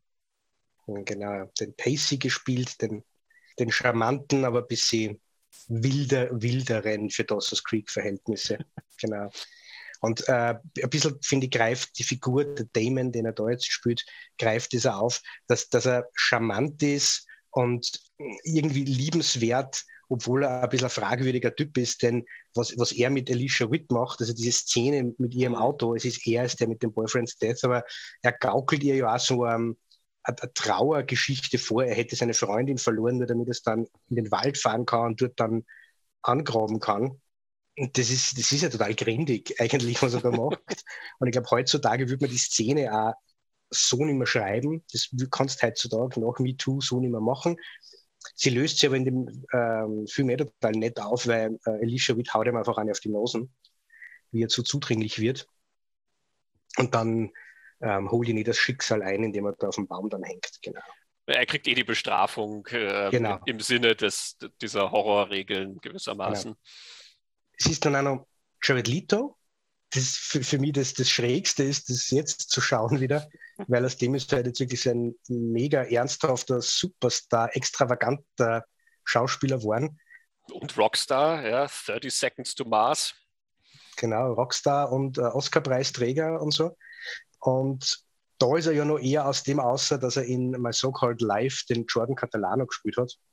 Äh, so den Feschak neben Claire Danes in der Fernsehserie. Und ein bisschen hat er diese Rolle da ja auch. Er ist der Love Interest von, von zwei unserer äh, Protagonistinnen und er ist einfach äh, der fesche Bursch. Und äh, der Journalist bei der Studentenzeitung, der diesem Ganzen da mit beinhartem Investigativjournalismus auf den, auf den Grund geht. Mhm. Ja, er ist auch das Nächste, was der Film hat an einer positiven männlichen Figur. Das ist so ein, mhm. so ein Jamie Blanks äh, Ding, was sich dann im nächsten Film in Valentine äh, sehr viel stärker noch abzeichnet. Mhm. Ähm, du hast das jetzt erwähnt, äh, dass, dass diese Szene mit Joshua Jackson und Alicia Witt, ähm, dass sie ihm eins auf die Nase haut. Ja? Also er ist mhm. halt ziemlich, naja, eine fragwürdige Gestalt und sie weiß sich aber eher mhm. sehr gut da zu wehren. Ähm, sowas zeigt er sehr gerne, finde ich. Ähm, und das mhm. sind hier schon diese Andeutungen.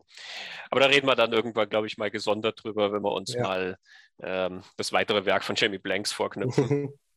ja, aber man merkt eben, es sind äh, bekannte Gesichter, so die auch viel durchs Fernsehen natürlich ähm, damals mhm. gecastet wurden. Ne? Also äh, Rebecca Gayhart ist, ist durch äh, viele Fernsehserien getingelt. Mir fällt jetzt nur Beverly Hills 90210 ein, wo sie in ein mhm. paar Folgen drin war. Ich müsste jetzt nachschauen, wo nur, aber dieser Gesicht, das man kennt. Ja. Sie war aber auch in Scream 2. Genau. Ähm, Fernsehen, der Rektor der Uni, John Neville, mhm. äh, ist aus Akte X. Michael Rosenbaum kennt man aus dem Fernsehen aus Smallville, aus der Superman-Fernsehserie, wo er Lex Luthor gespielt hat. Wobei ich glaube, die war noch. Ja, ja, die fing erst 2001 an, Smallville. Genau. Und das einzige bekannte Gesicht, das man nicht aus dem Fernsehen kennt, glaube ich, ist Tara Reid. Weil die war in American Pie. Und über Tara Reid erzählt Jamie Blanks, finde ich, die schönste Geschichte, äh, weil er lobt sie total und erklärt dann, äh, er spitzt dann über One Take Terror. Die war so verlässlich, die hat nie einen zweiten Take gebraucht. Mhm. Und ich muss jetzt gestehen, ich hätte es Tara Reid im Leben nicht zutraut. nee, auch wenn man sich unser Interview mit Uwe Boll wieder anhört, sie war ja in Uwe Bolls Alone in the Dark und Uwe Boll zieht ja sehr, sehr her über sie. Mhm. Ähm, und be bezeichnet sie ja quasi als, als Totalkatastrophe. Ja, ich weiß jetzt auch nicht genau, wo wir da stehen, aber ich äh, finde das auch sehr interessant, dass ähm, mhm. Ja, es ist ein sehr schönes Ensemble. Ich finde Alicia Witt ähm, ja absolut mhm. bezaubernd. Alicia Witt, Schweig still mein Herz, äh, die ist schon wirklich sehr, sehr entzückend. Mhm. Ähm, ich finde, die, die funktioniert in dieser Rolle, die sie da hat, auch so wunderschön, weil sie ja dieses Sensible und Verletzliche, was ähm, diese Rolle in der Horrorerzählung ja meistens haben soll. Ich finde, das funktioniert bei ihr so schön, dass sie so ein, ein, ein weiches und offenes Gesicht hat irgendwie. Ähm, das, die, dieses ganze Emotionale, was damit passieren soll, dass das mit ihr auch sehr, sehr schön erzählt wird. Ich habe nachgeschaut, was die dann gemacht hat. Sie hat eh weiter gespielt. Mhm. Aber aktuell, glaube ich, macht sie mehr Musik. Also ich habe dann irgendwie herausgefunden, natürlich über Wikipedia, dass sie schon als Kind offenbar sehr musikalisch talentiert gewesen sein muss und sie nimmt auf und singt und spielt Klavier und tourt. Das dürfte momentan ihre Hauptbeschäftigung sein. Genau. Mhm. Genau, eine, die wir noch nicht erwähnt haben hier in der Cast, äh, die auch mit dem diesem Zitierspiel so ein bisschen dann mit einhergeht, äh, ist Loretta Devine, diese Security-Polizistin, mhm. äh, Chefin, die man im Film ja dann sieht, wie sie sich Foxy Brown anschaut. Mhm. und das so ein bisschen nachstellt, äh, diesen coolen Blaxploitation-Cop, den, den, der sie gern sein will, ähm, und das dann mit in ihre Rolle irgendwie aufnimmt. Also auch da ähm, so ein bisschen Zitierspiel. Und ich glaube, da sind wir bei einem anderen Thema, was für die Zeit halt wirklich sehr, sehr relevant ist, nämlich, dass das ja so eine Zeit war, äh, Legend kam 1998 daher, zwei Jahre nach Scream, äh, also nach dem ersten Scream. Ähm, mhm. Zeit, wo Horrorfilme sehr, sehr selbstreflektiert waren oder Vorgaben selbstreflektiert gewesen zu sein. Sie stellen sich also selber als Filme aus, ähm, mhm. sie verweisen auf andere Filme, sie schauen sich Mechanismen an von vergleichbaren mhm. Filmen. Mhm. Ich finde, das ist eine ganz, ganz spannende Zeit, weil da ja sehr, sehr viel Spiel betrieben wird mit diesen ganzen Erzählmustern, die wir kennen aus dem Horrorkino. Genau. Und es gibt es nicht nur im Horrorkino, sondern es war ja die Zeit von Soderbergh und Tarantino und, und Rodriguez, die halt in, mhm. in, in, anderen Genres ja ähnlich agiert haben. Fällt mir jetzt nämlich ein zu Foxy Brown, weil ja Tarantino hat Jackie Brown gemacht und da auch an Pam Greer und diese Foxy Brown Exploitation-Filme ähm, referenziert. Das stimmt, ja, die Popkultur ist da generell etwas stärker ins, in den Fokus gerückt. Man hat ja ich glaube, beim Horrorfilm fiel es halt auch mehr auf, weil Leute in Horrorfilmen sich ja nie so verhalten haben, als hätten sie je einen Horrorfilm gesehen. Mhm. Ähm, die haben ja nie eine Rolle gespielt irgendwie. Und wenn, dann war es ja wirklich nur so eine ganz, ganz traditionelle Horrorgeschichte, dass Frankenstein erwähnt wurde oder Dracula mhm. oder so. Also etwas, was jeder kennt und was halt quasi schon so weit zurückliegt.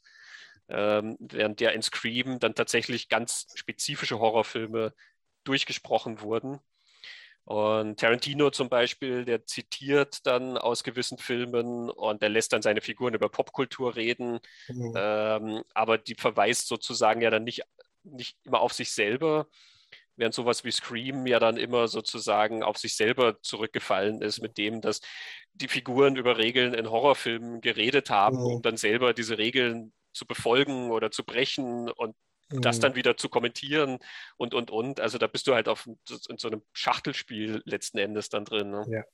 Genau, und Scream macht es mit, mit Filmen und Urban Legend macht es dann mit diesen Urban Legends, wobei ähm, so verschachtelt und komplex und selbstbezogen im Kreisel wie Scream oder auch die Nachfolge Screams das machen, finde ich, haben sie die anderen Horrorfilme nie, nie betrieben. Sie haben mhm. das Thema natürlich da gehabt, eben wir haben hier einen Killer, der ähm, noch Urban Legends die Leute umbringt. Und dann wie selber Urban Legend.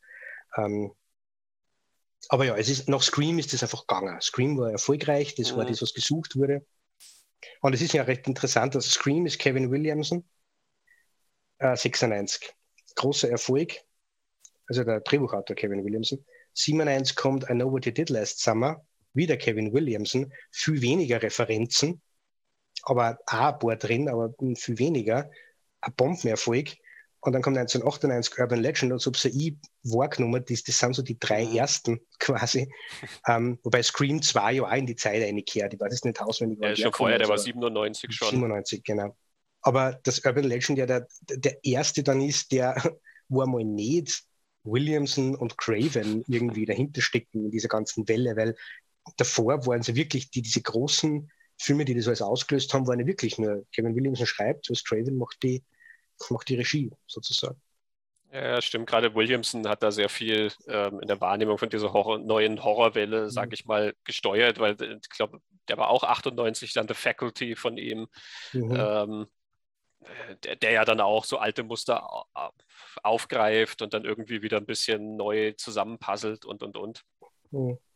Genau. Ähm, das stimmt, da ist Urban Legend dann sozusagen dadurch rausgefallen, aber ja, er hat sehr, sehr gepasst an diese in, in diese neue Welle. Und ähm, ja, er, er macht nicht so stark dieses, diese Selbstreflexion. Also er mhm.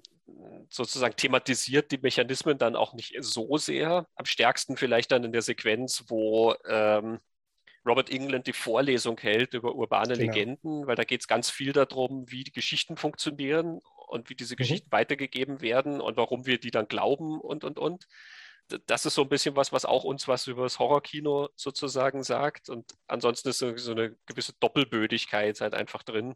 dass Muster, die wir kennen, dann sozusagen nochmal ausgestellt werden als Muster, die befolgt werden. Ja, weil wir ja am Ende, wann dann der, der Film wieder zurückkommt zu dieser Anfangssequenz und dieser Killer in the Backseat, diese Geschichte von dieser Studentin, die da umgebracht wird, wird er dann wieder aufgegriffen.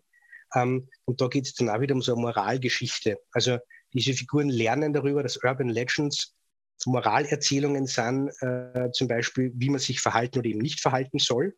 Und am Ende läuft es dann darauf hinaus, dass sie unsere Hauptfigur in der Vergangenheit äh, falsch und moralisch falsch verhalten hat, mit massiven Konsequenzen, von denen sie aber, oder von denen sie nur zum Teil weiß, wie sie sich dann ausstellt. Da bist du dann wieder bei dem, das, was unserer mhm. Hauptfigur passiert, ist genau diese Moralentwicklung, die diese Urban Legends machen sollen. Und ähm, wir sind aber da noch bei einem anderen Element, auf das ich jetzt noch gerne eingehen würde, das wieder auch in diese Zeit passt, inwiefern diese 90er Jahre Teen-Horror, Horror-Geschichten ähm, ganz, ganz, eigene Aspekte haben, die in diese Zeit kehren. Und da gibt es von Alexandra West äh, ein Buch, das heißt The 1990s Teen Horror Cycle. Also die fasst das so als, als Zyklus quasi zusammen. Mhm. Ähm, Alexandra West ist eine, eine, Journalistin, die mehrere Bücher über das Horrorkino geschrieben hat. Und sie hat ja diesen Podcast The Faculty of Horror, den haben wir, glaube ich, auch schon mal. Und sie sagt, dass die Filme da aus den 90er Jahren haben auch zwei, sie haben, ich nenne jetzt zwei Merkmale, die für uns jetzt wichtig sind. Zum einen, dass sie die, die Frauen, also die Final Girls, nicht nur als Opfer inszenieren, sondern als Überlebende, sagt sie. Und dass die dann aber auch mit dem Gewicht dieses Überlebens äh, was tun müssen und umgehen müssen gibt es dann viele Geschichten eben um Schuld, Verantwortung, Trauma. Das trifft für Scream zu, für Sidney Prescott. Das trifft für Julie aus äh, einer Wo der Titel heißt Summer natürlich zu. Es trifft aber auf Natalie da in Urban Legend zu. Sie hat äh, einen Unfall verursacht mhm. und diese Schuld verfolgt sie.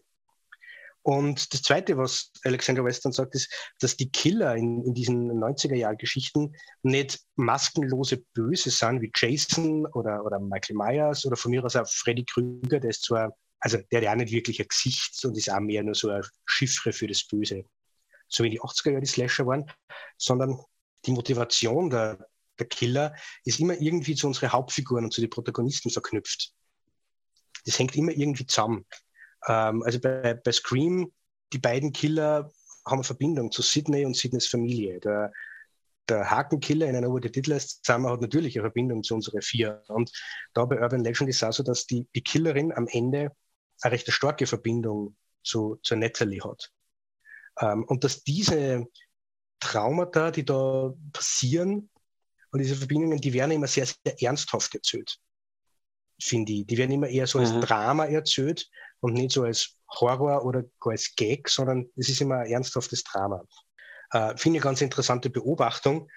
Man kann jetzt darüber diskutieren, ob das in jedem der Filme so ist. Äh, mhm. Man kann darüber diskutieren, gab es das vorher nicht, denn es gab zum Beispiel in die 80er Prom Night mit Jamie Lee Curtis, wo wir dieses Element da schon drin haben. Aber ich finde, Alexander West hat da schon einen Punkt. Das ist, mhm. dass das da vermehrt aufgetreten ist im Gegensatz zu früher.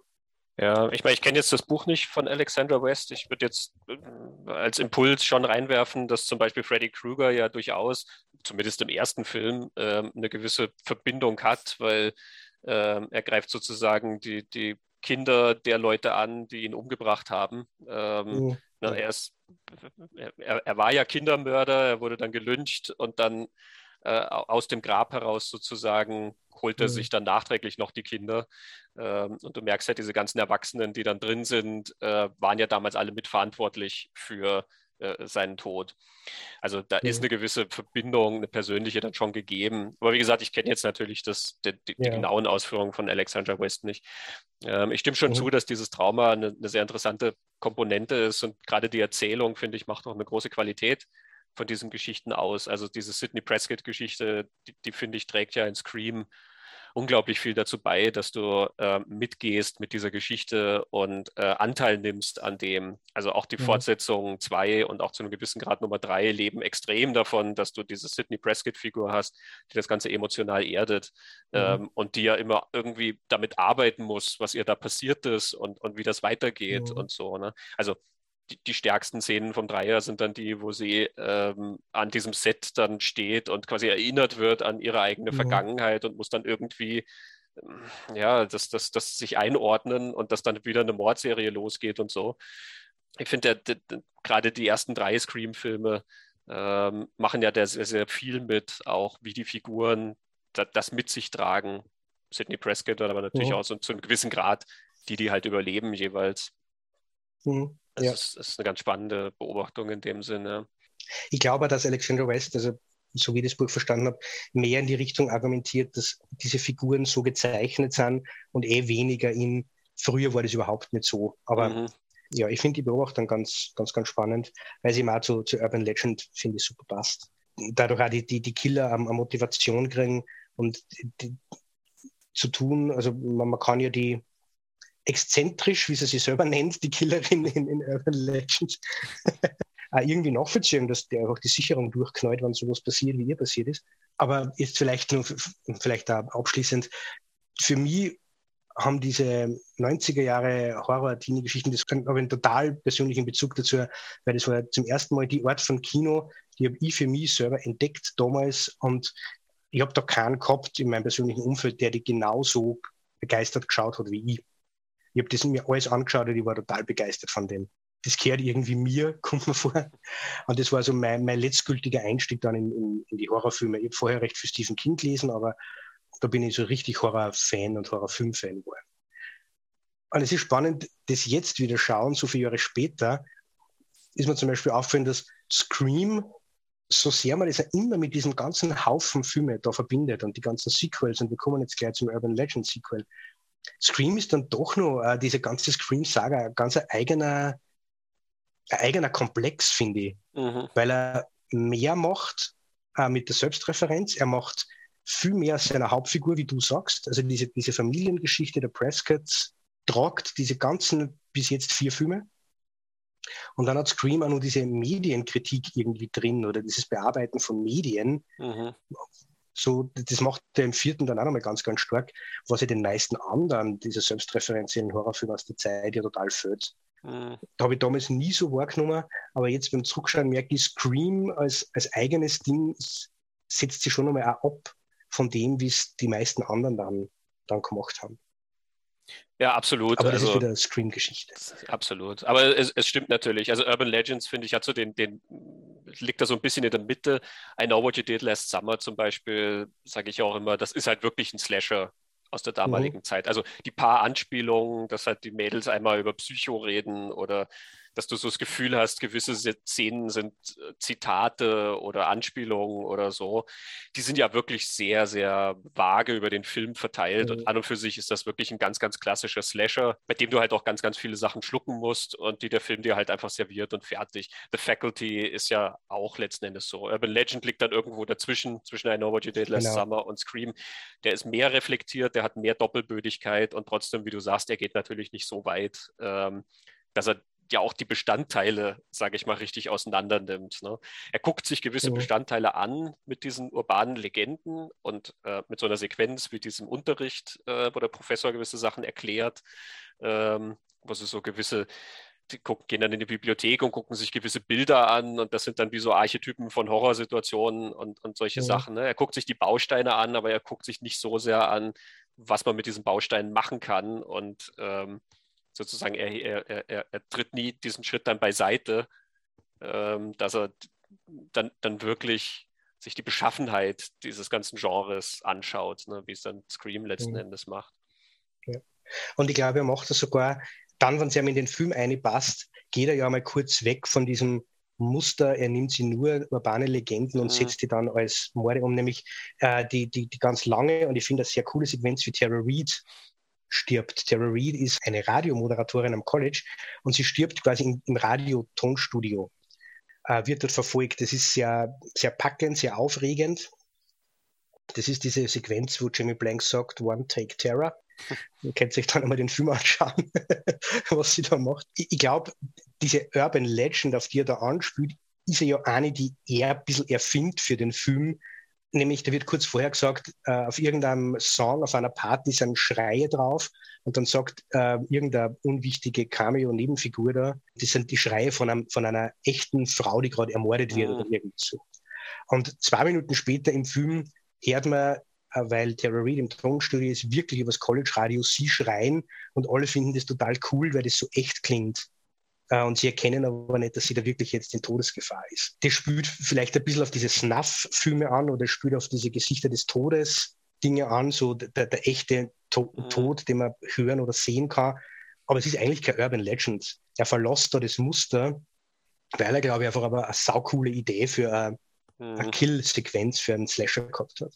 Und das kann man jetzt nicht gut finden oder total super finden. Ähm, verkrampft ist Jamie Blanks überhaupt nicht. Ja. Und das ist sehr gut, finde ich. ich. Ich glaube, das kommt im Interview ja auch, also auch in den Clips, die wir jetzt schon hatten, kommt das ja sehr gut rüber. Der Mann ist einfach unglaublicher Horrorfan, der liebt das Genre und lebt für das Genre. Ähm, und deswegen, Wes Craven ist, ist ein viel analytischerer Mensch. Ähm, der an eine Geschichte ganz anders herangeht als Jamie Blanks, der halt einfach wirklich einen, einen richtig coolen Horrorfilm machen wird. Äh, das ist sein Ziel in dem. Und wie du sagst, mhm. wenn das für die Sequenz, wenn ihm diese und jene Sachen da reinpassen, dann ist das jetzt egal, ob das zum Urban Legends Konzept passt oder nicht. Ich ja. habe auch dann überlegt, ob das nicht ein bisschen diese Orson Welles äh, War of the Worlds Geschichte ähm, so war ganz entfernter mhm. Verwandter sozusagen der ist. Ne? Ja. Leute hören das und halten es für echt und das ist aber hier die Umkehrung dann gewissermaßen. Vielleicht ist es aber auch eine Erweiterung von seiner Liebe zu The Fog, weil äh, er hat es ja im Interview gesagt, ähm, ne, dass diese Schlusssequenz, die, mhm. die ist inspiriert von The Fog und wenn ich dann halt die Carpenter-Schrift sehe, er nimmt ja diese Schrift, die Carpenter in all seinen ja. Filmen hernimmt für die Credits. Ja. Und dann sehe ich halt diese Frau als Radiomoderatorin. Dann bin ich natürlich bei The Fog, äh, wo Adrian mhm. Barbeau immer im Leuchtturm sitzt und ähm, das Ganze begleitet. Auch dort attackiert wird, genau. Ja, genau. Und es ist dann nicht genug mhm. da, um halt wirklich diese Brücke zu bauen. Also um zu sagen, mhm. ja, es mhm. spielt ganz gezielt auf The Fog an, aber vielleicht ist irgendwo in dem Prozess mal der Wunsch da gewesen, hey, das ist doch eigentlich cool, weil so und so oder das war vielleicht mhm. der Ausgangspunkt für diese Idee. Wer weiß, letzten Endes ist eben einfach ein sehr, sehr cooler Horrorfilm bei rausgekommen. Ja, genau. Also einer von denen, ich glaube, äh, bevor wir jetzt zum, zum nächsten Clip kommen, Urban Legend war dann eben der, der vierte, wie wir jetzt gesagt haben, in der Reihe damals, der, der die Welle einfach nur weiter tragen hat. Also du hast mhm. halt Scream, I Know What I Did Last Summer, Scream 2 und dann kommt der. Ähm, und der ist auch immer noch gut und cool und fetzt und passt in die Zeit und der Soundtrack ist lässig. Die Darsteller sind jung und unverbraucht, aber haben eine gewisse Star Power. Also der hat schon mit dazu beigetragen, dass das nicht gleich wieder abflacht und abbricht, mhm. sondern dass es einfach nur weitergeht. Absolut, ja. Und weil wir jetzt immer über Wes Craven auch geredet haben, glaube ich, mhm. ist es nur passend, dass wir unsere Betrachtung zu Urban Legend dem ersten Teil, mhm. nochmal mit äh, einer Geschichte von Jamie Blanks abschließen, äh, der davon erzählt, wie er Wes Craven getroffen hat und was für einen Ratschlag der ihm mitgegeben hat. Yeah, it was it was amazing. It was the third time Wes Craven had a, a, gigantic impact on the genre. I mean, the first time was with his Last House on the Left and The Hills Have Eyes, kind of ushering in that that whole era of, uh, of really dark, uh, ultra realistic uh, survival 70s uh, horror. And then with Nightmare on Elm Street, he brought that whole element of rubber reality into the slasher genre in the 80s. And then with Scream, he kind of, um, you know, he sort of turned the genre on its head. I mean, and credit to Kevin Williamson too for that wonderful script. Mm. So, um, yeah, I actually was fortunate I got to have dinner with Wes, um, with Silvio Horta, the writer. We had dinner with Wes one night um, before we started production of the movie, and we just got to have dinner and just ask him a whole bunch of questions, and, and just spent a really lovely night with him. And um, yeah, it was just we were just so honored to, to, to meet the great man and to you know to say, look, we're, we're about to make a movie to, uh, to, to appeal to the same audience that you just opened up with Scream, you know, kind of you know seeking his blessing in a way, you know. And he told me uh, good advice. He said the first thing that the audience has to fear in any movie is the filmmaker. They've got to make they've got to believe there's a madman at the wheel who's capable of doing anything to terrify them. So Silvio and I took great note of that when we were working out the opening sequence to make that as uh, as terrifying as we could.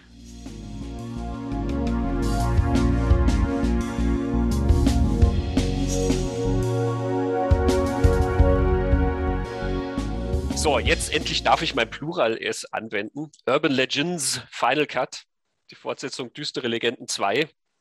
Worum geht's da? Spielt wieder an einem College, äh, Film-College, und äh, eine Filmstudentin macht dort einen Film über die Urban Legends, die jetzt der erste Film ist, nämlich da werden Morde nach dem Muster von urbanen Legenden gemacht. Das ist ihre Plot-Idee für ihren Abschlussfilm quasi. Das ist die Amy und Jennifer Morrison spielt die. Und was aber dann passiert ist, während sie diesen Film macht, gibt es einen tatsächlichen Killer, ähm, Leute umbringt, die alle irgendwie mit ihrem Film zu tun haben. Es ist ein bisschen mysteriös, was da so passiert. Genau. Ja. Es ist ja. der erste auch wieder ein gerader Slasher, ähm, mhm. wo du dann sehr viele Leute hast, die dann nach und nach dezimiert werden. Da gibt es wieder dann einige Mitstudenten, äh, einen Professor und so weiter.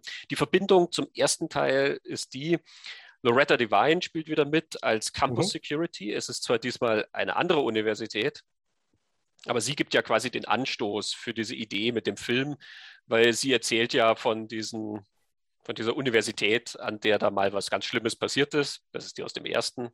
Ähm, und so kriegt ja dann die Jennifer Morrison-Figur die Idee, diesen Horrorfilm auf, basierend auf Urban Legends zu drehen. Aber so viele Urban Legends gibt es gar nicht im äh, zweiten Teil. äh, okay, wo fangen wir da jetzt an? Ähm, weil äh, da wären wir ja dann schon gleich beim Problem, das der Film vielleicht hat. Das wollen wir ja gar nicht so schnell machen. Steigen wir doch einfach mal ein. Wer, unser, unser Gast John Ottman wartet schon äh, drauf, auch mal zu Wort zu kommen. Äh, lassen wir doch ihn erst einmal einfach erzählen. Äh, und er kommt ja auch von selber auch äh, gleich zum, zu diesem Punkt wie er zu Urban Legends 2 gekommen ist, seine erste und bislang einzige Regiearbeit, also Spielfilm, Regiearbeit. Mhm. Ähm, und was die Vorstellung zu diesem Film war und wie sich das dann auch geändert hat ähm, äh, in der Fertigstellung. John Ottman. In life, things happen the way you'd never expect. And um, sometimes if you forget what path you're on and then you're suddenly given the reward of the path that that, that you hoped would your path you, that you hoped your path would reach because um, I you know went to film school to be a director that was my my goal and then I got um, not sidetracked but in a way sidetracked to um, you know edit and compose uh, for for Brian Singer.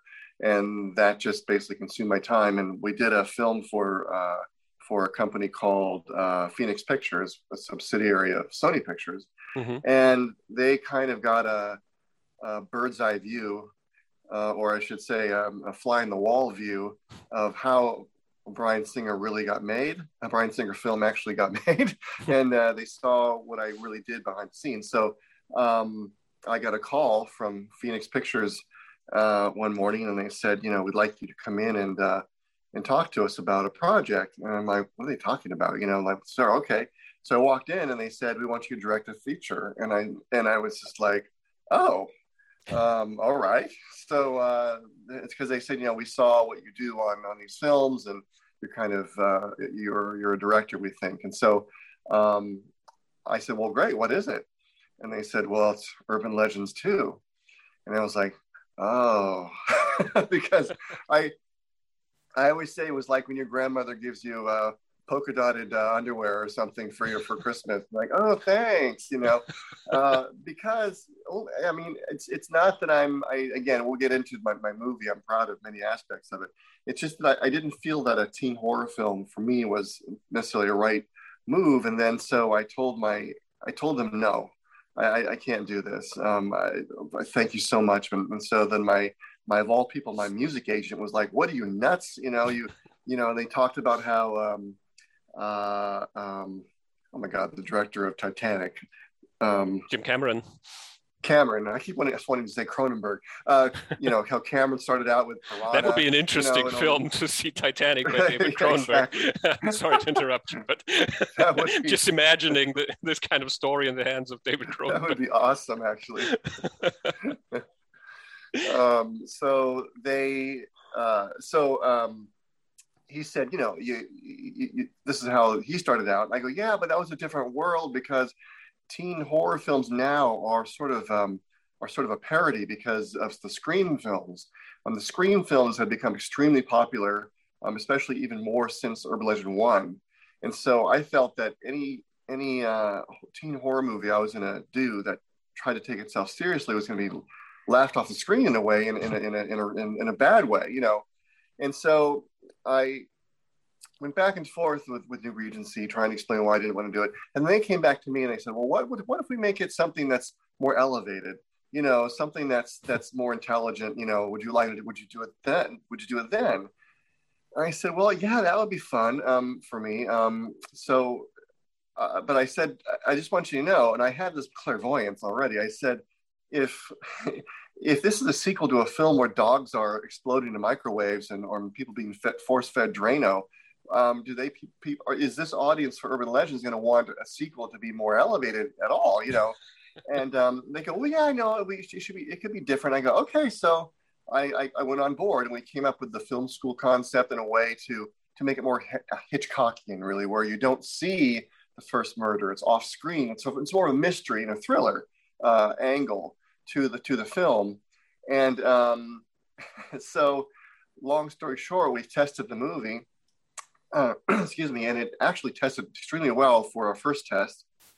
But um, the, the the main uh, critique was we want to see more people die. And of course, you know, and so then we tested again and it tested much lower. And that was the overriding uh, comment. They wanted more basically just in your face horror. And so I said, well, great. So then we went off and we came up with this idea of, of this, um, of a film student we hadn't met yet, you know, which was Jacinda Barrett, uh, who was this uh, model, I think, and we, we got for the part, and um, came up with the scene where you know she gets her head cut off in the in a window and i just i was there on this you know when i was on the set i you know i just want to go for it because if we're going to do this i'm into it you know so um, I, I had her throw the throw her what her her kidneys out the window and had the dog eat them. And and uh, it was so became so over the top that even even the studio head um, at Sony she was like I don't know this might be just too much. I said no it's not too much at all you know. Let's just do, do it you know. And so that became a huge crowd pleaser that scene to open to to put early in the movie.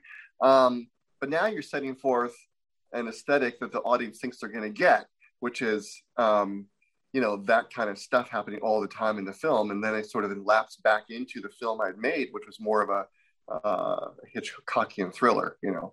Um, and now, and, and now I think people are revisiting you know the movie and realizing that and sort of embracing that element of it which is the the Hitchcockian thing and the play on, on uh, the allegory to other films and so forth.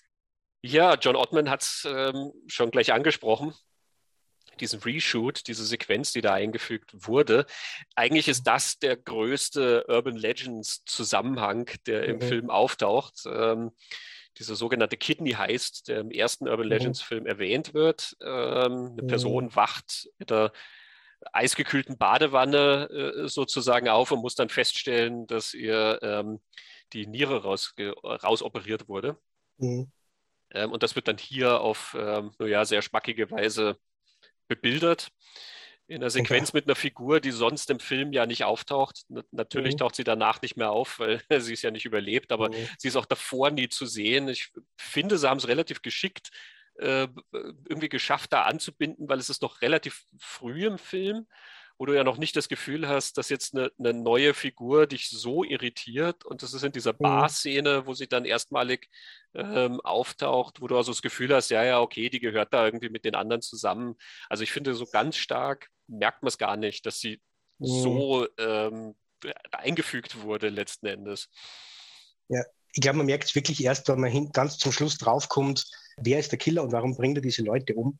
Ähm, und wenn man dann nachdenkt, äh, wo passt da diese erste, das erste Opfer hinein und warum ist dieser Urban Legend, da fällt es dann auf, dass das eigentlich überhaupt keinen Sinn macht. Und dass vor allem die ähm, alle anderen Morde dass die gar nicht nach Urban Legends ähm, konstruiert sind, die anderen Morde, das macht total viel Sinn in der Geschichte. Mhm. äh, was der Killer tut, macht auch total viel Sinn.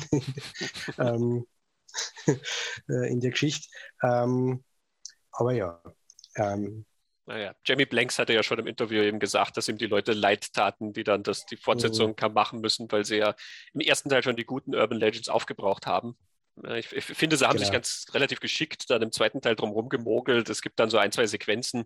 Du, du, hast ja auch, wo sie dann überlegt mit dem Film, den sie da machen will. Und dann sitzen sie mhm. einmal in der Cafeteria und erzählen sich dann so ein paar Urban Legends hin und her ähm, mhm. Wo du so das Gefühl hast, okay, das Thema wird schon aufgegriffen und zieht sich da irgendwie durch. Natürlich ist es letzten Endes eigentlich ähm, ein Film über Horrorfilm und nicht über urbane Legenden. Ja. Er geht sozusagen diesen Schritt weiter.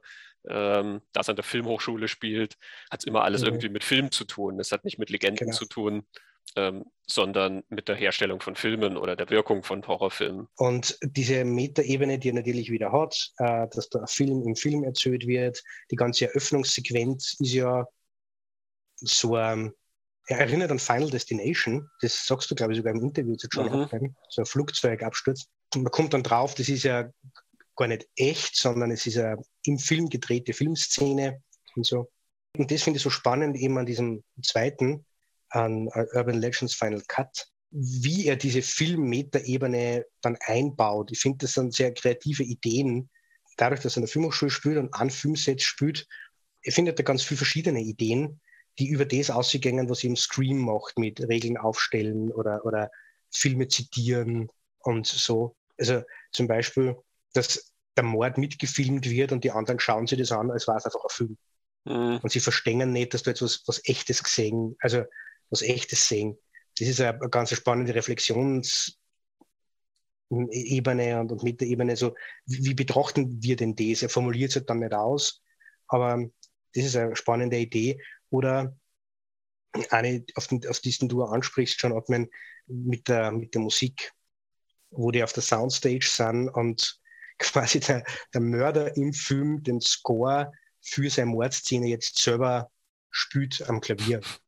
Aber er haut halt immer unten auf die tiefen genau. Tasten im Klavier und bam, bam, bam. Ja. Und Ottman treibt es ja dann sogar noch ein Schrittchen weiter, wenn sie dann versucht, da irgendwie auszubrechen oder also sie, sie, ich glaube, ihre Handtasche, die sie dann so irgendwie rüberwirft ähm, über den Boden, um quasi woanders im Raum ein Geräusch zu produzieren, dass der Killer abgelenkt mhm. ist. Und dann trifft sie ja da ein Instrument, diese, dieses Windspiel, mhm. ähm, was da steht. Ja? Und das ist dann so Teil vom Score sozusagen. Das ist so ein ganz, mhm. ganz, so, so Klang, der halt sehr, sehr häufig in solchen Scores verwendet wird. Und das gehört dann mit zu diesem Horror-Score quasi, dass dann dieses ja. da drin kommt. Also er, er finde, er hat an sowas natürlich wahnsinnig viel Spaß und das ist auch ja. relativ verständlich, weil er äh, selber Musiker ist, dass er natürlich ja. in solchen Szenen ähm, wahnsinnig viel machen kann. Er hat auch eine spätere, das ist das, wo die dann in diesem, dieser Höhle, in diesen Tunnels da sind, was so genau. eine Geisterbahn dann ist. Mhm. Ähm, und es wird ja dann alles unter Strom gesetzt, beziehungsweise diese Stromkabel hängen dann da alle rum und es blitzt alles ganz fürchterlich und die Kabel mhm. sind gefährlich und du hörst dieses, dieses Knacken und Zischen von den Kabeln. Mhm. Ähm, Dritt, Dritt, Dritt, und das gibt dann wie so ein Percussion-Track auf, mhm. auf der Musik quasi. Also aus den Geräuschen wird dann auch wieder so ein bisschen was Musikalisches gebaut für die Sequenz. Also mhm. solche, solche Sachen finde ich äh, rein vom, vom Handwerk und von den äh, eben kreativen Ideen, wie man diese zwei ja. Ebenen zusammenbringt, hochspannend. Ja, genau, das finde ich ja das, das Spannende an, an, an Urban Legends. Wie er sie dann auf, auf welche Art und Weise setzt er sie denn mit dem, wie, ich bin ein Horrorfilm und wie funktioniere ich? Was sind meine Mechanismen? Das macht er, finde ich, auf, auf andere Art und Weise als die anderen aus der Zeit und ich finde es sehr kreativ. Eben diese, Szene mit der, mit der Geisterbahn, was ja eigentlich nur so eine Set-Beschau ist, also wo die Regisseurin mhm. äh, einfach einmal durchfahren soll, um sich das Set anzuschauen und dann wird das aber halt die, die, echte, die echte Mordszene. Oder das, äh, du hast das ja mal erwähnt, wie wir uns im Vorfeld darüber unterhalten haben, das ist, glaube ich, der Lieblingsszene, äh, das mit den Waffen mhm. äh, am Ende. Das, ähm, es gibt eine Pistole, die ist echt und dann fällt aber so ein Requisitenschrank mit lauter Prop-Guns um ähm, und dann geht es eben darum, die müssen dann aus diesem Haufen äh, Pistolen die echte finden. Aus dem äh, bezieht er halt dann auch noch sehr viel Spaß. Und da wird es dann schon fast ein bisschen parodistisch. Was mit Scary Movie dann die Oberparodie dieser ganzen Welle geworden ist. Aber ein bisschen hat es Atmen da schon, schon drin, dass es sich ein bisschen mhm. lustig macht. Auch.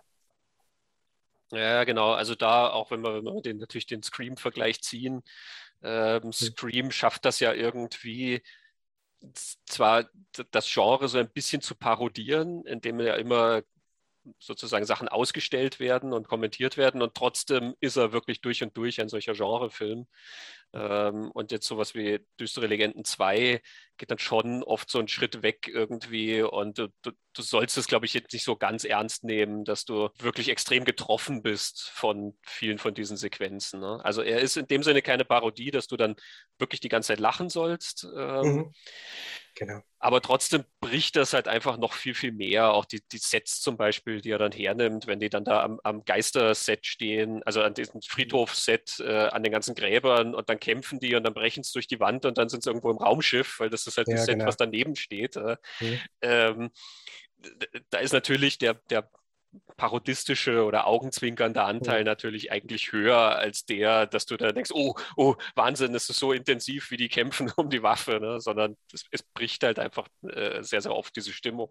Was aber dann auch noch ist, das ist glaube ich eher unfreiwillig und Ottman erwähnt das auch im Interview, die, die, die Sequenz, die mich total irritiert hat. Ich glaube, das ist ja das, sie ist in diesem, auf dieser Soundstage und entkommt und macht die Tür auf und flieht nach draußen und diese Flucht führt zuerst durch so einen Void, mhm. wo ich mich gefragt habe, wo, wo ist diese Soundstage?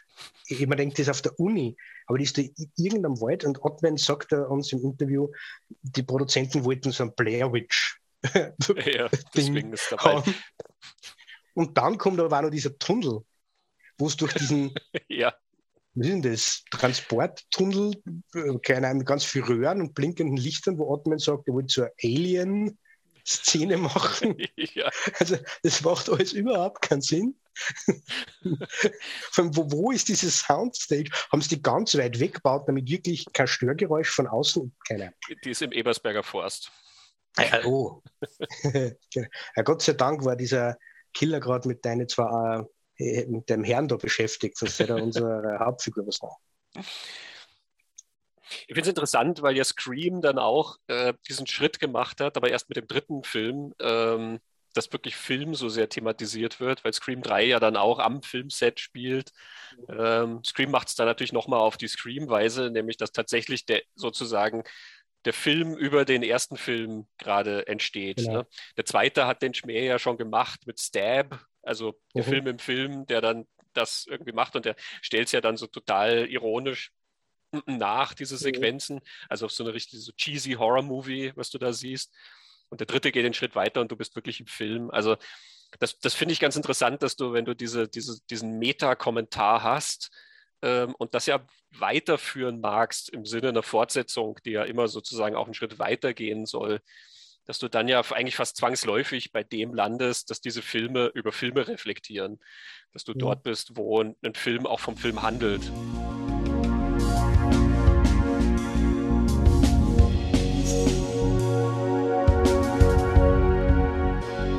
Was bei Urban Legend 2 auch wieder passt, ist diese, ähm, diese Theorie von Alexandra West auf gewisse Art und Weise, weil man hat wieder, dass der Killer äh, eine Verbindung zu unserer Hauptfigur hat in die Vergangenheit. Die ist zwar in dem Fall nicht so stark wie in den anderen erwähnten Filmen, aber es gibt eine. Und dass der auch da irgendein Unrecht erfahren hat, das jetzt dazu führt, dass er jetzt mordet. Das ist mhm. viel, viel loser.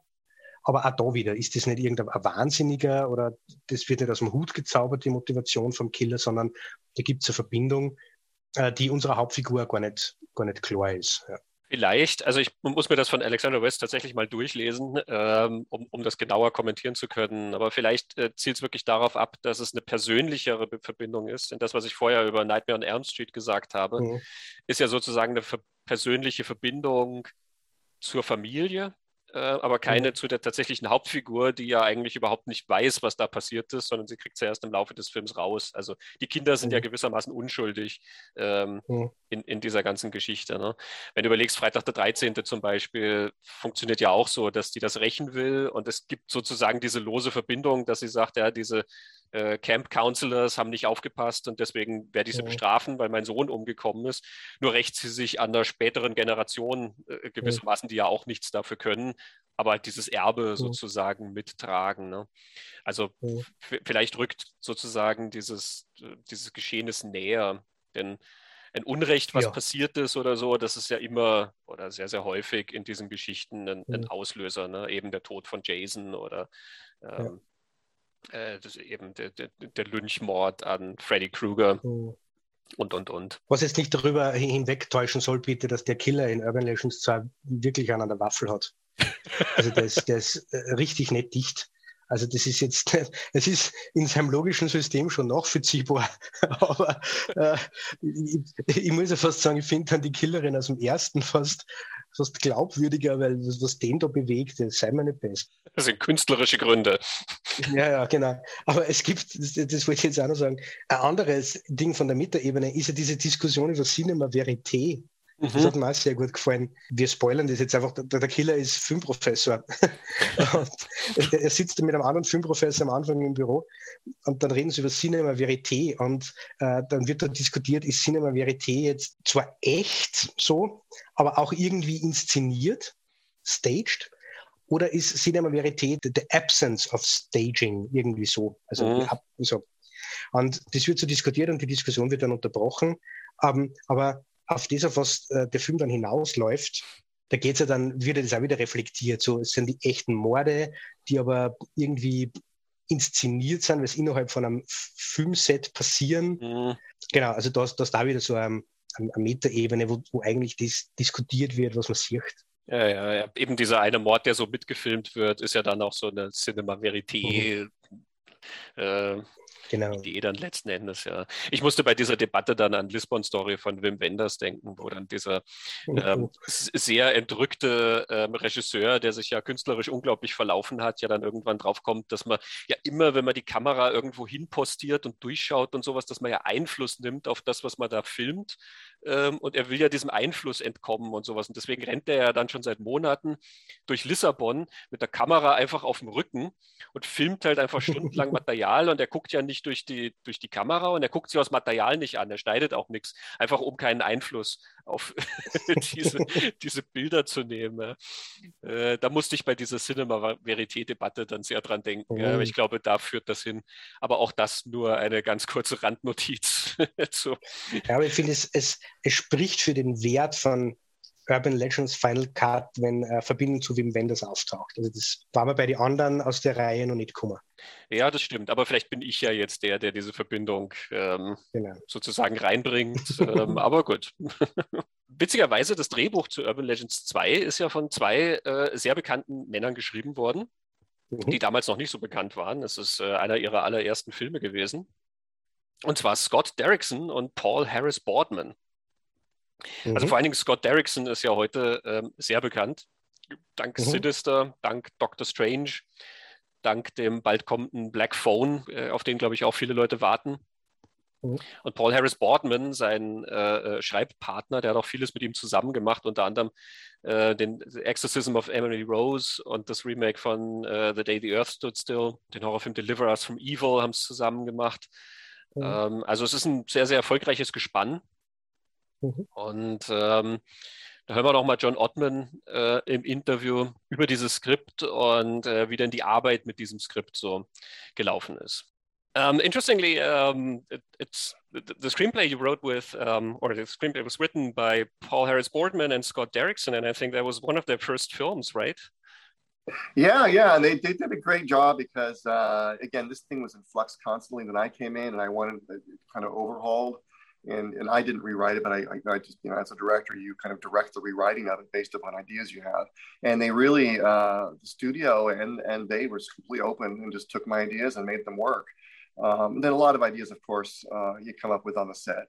Um, you know, moments where you have a, you know a light bulb go off and you're like, hold on, everything, let's let's do this differently. Um, like the guns on the floor and all that. That that that was that was an idea I had at the moment. And I said, what? No, no, no, no. Let's have the whole racks fall over. Now let's try. Let's have the gun not be obvious. Let's have them try to find the gun. You know.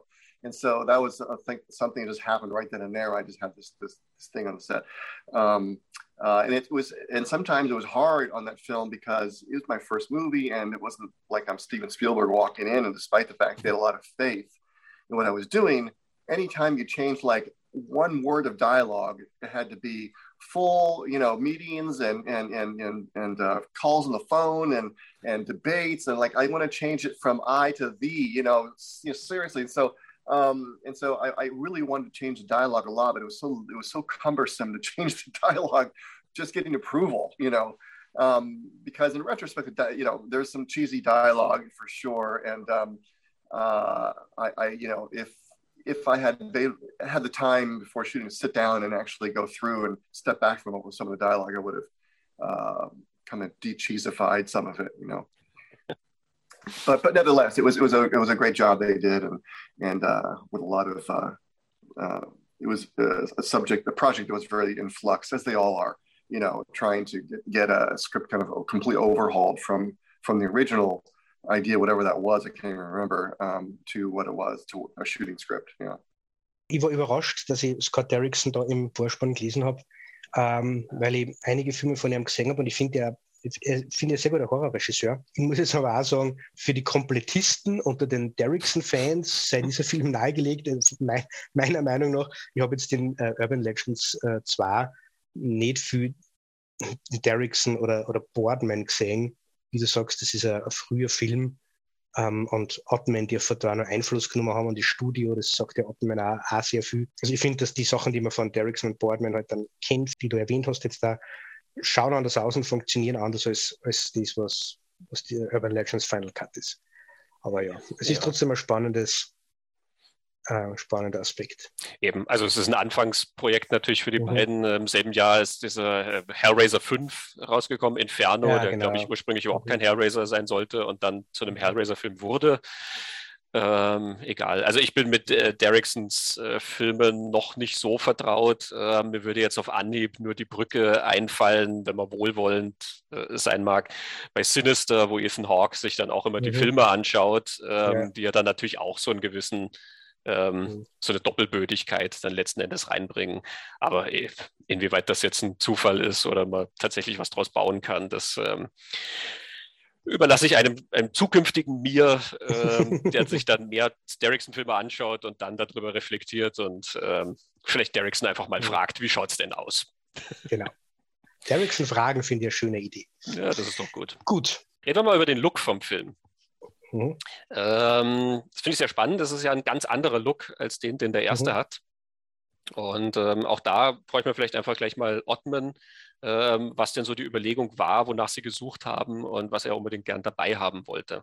I think before we found the location for the school, I came up with the idea that there needs to be a tower, and you know because that's sort of you know mysterious and lights coming on on the tower kind of reminds me of a some haunted house film, you know, where you see something happen and then the, you know, in the distance, the lights go on and that's where the bodies were and where we'd have like a, a climax there. So I was big on this, having the, the school have a tower um, and which was in our, you know, was way, way a little beyond our production uh, budget to build a tower. So we looked for schools with a tower that would work and they were all Gothic, you know, or older schools, which were like in the first movie. And, it, and because this was sort of a, film school and, and it was supposed to be a little more edgy, um, I, I, I, decided to, try to find a place that was modern. So let's find let's find a modern uh, location if it exists. And then lo and behold, we found this super modern school um, out in the middle of nowhere in, uh, in Canada. I can't remember what the, what the town was now. Um, and so the production designer built that built that tower, so and put lights and everything. Obviously, it was uh, not big enough to go in, but um, so it looked it, became a nice visual uh, motif in the film, the tower. Yeah, and uh, and you know, and I love the look of the school. Um, I was really proud of that, and uh, and what what the production designer was able to do. Um, you know, like the the office for the um, the the teacher, the what do you call it, the the, the head of the film school, um, mm-hmm. was basically we, we emptied out um, a section of the library and built walls in there so we could have a view behind him at the school. Um, so, uh, yeah, I mean, those are things you always do with production design, but I think it, we pulled it off pretty well. Ja, also ich finde, das ist auch eine, eine, eine starke, eine große Bank von Urban Legends 2 also von Urban Legends, ähm, dass er so einen eigenen Look für diese Sache findet, ähm, was natürlich Sinn macht, weil eine Filmschule einfach anders ausschaut ähm, als so ein College, wo man, weiß nicht was, Kulturwissenschaften oder mhm. irgendwie so studiert. Gegenüber diesem Gothic-Look, den der erste hat, mhm. hier dann so einen modernen, kühlen Look. Ähm, mhm. Das ist schon, eine, damit kriegt er nochmal eine sehr eigene Note, finde ich. Ja, genau, habe ich, hab ich, auch so, hab ich auch so empfunden. Der, der erste hat mehr so, ich finde es Brauntöne, der wirkt wärmer, heimeliger, aber älter, Gothic, sagst du. und es ist ein altes College. Also mhm. es erinnert mich an, also ich war wie in Amerika war, so wie Georgetown ausschaut, das College oder Harvard, eher so was altmodisches und das ist was sehr, sehr modernes, sehr, sehr abstrakt. Also, wie, also das Gebäude ist wirklich steil. Ähm, hat man erzählt ja, dass das tatsächlich wo steht. Ich habe mir gefragt, ob das nicht einfach Setbauten sind, damit es ein bisschen schräg, bizarr, kühl, ja, abstoßend ist zu viel, aber auch nicht sehr, nicht heimelig einladend, mhm. sondern sehr äh, scharfkantig. Da kommt es mir immer ein bisschen mhm. vor, so Betonblöcke. Ja, das stimmt. Ich finde, es passt natürlich auch dann dazu, dass der Film dir dann so, so unterschiedliche Settings irgendwie geben kann. Gerade dieses, wie du sagst, etwas Abstrakte, was dieser Bau irgendwie hat. Ähm, dadurch passt das dann irgendwie, dass der sowohl diese technischen Einrichtungen hat, eben da diese, diese Aufnahme, ähm, äh, Aufnahmestudio, was drin ist, ähm, genauso wie dann diese Filmsets eben, die so äh, unterschiedlich sind oder diese Tunnels und was weiß ich nicht alles. Ähm, ich finde, dass das kaufst du so einem Bau dann sehr, sehr schnell ab. Mhm. Während der natürlich im ersten nicht funktionieren würde. Und im ersten, dieses alte, was du nennst, passt natürlich dann auch sehr zu dieser Folklore-Geschichte, ne? Mhm. weil wir da über ganz alte Traditionen letzten Endes reden. Ne? Ich habe jetzt gerade einen, einen, einen, Gedanken gehabt, vielleicht passt es ja zu dem, wie die, die Charakterbeziehungen gezeichnet sind. Denn der erste zeigt da ja echte Freundschaften sozusagen. Mhm. Also so warmherzige Studentenfreundschaften durchaus.